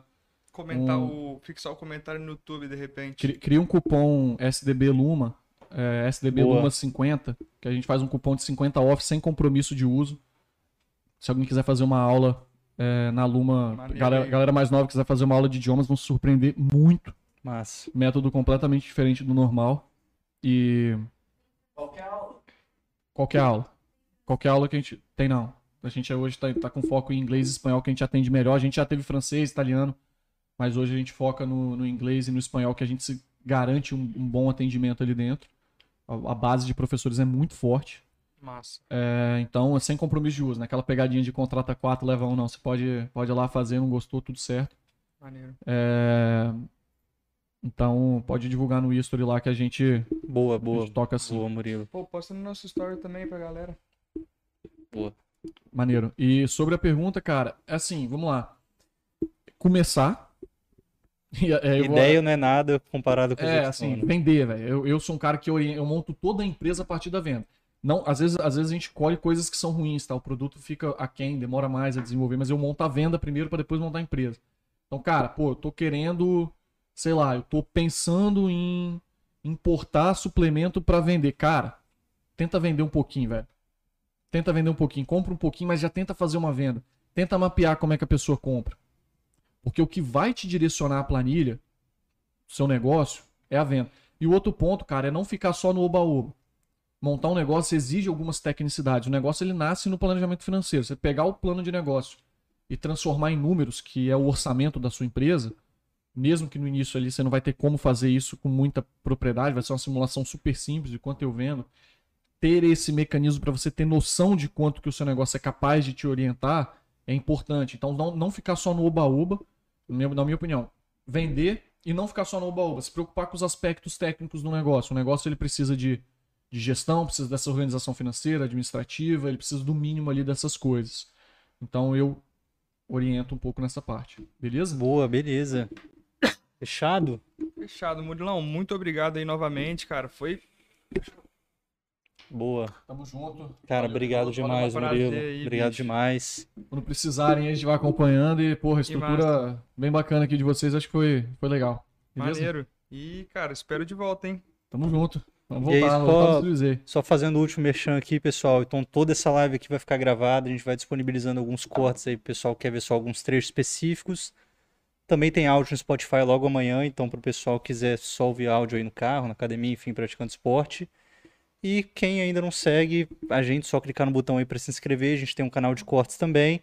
E o pessoal que não conhece a Luma aí, para conhecer também que o pessoal tá voando aí demais. Beleza? Fechamos?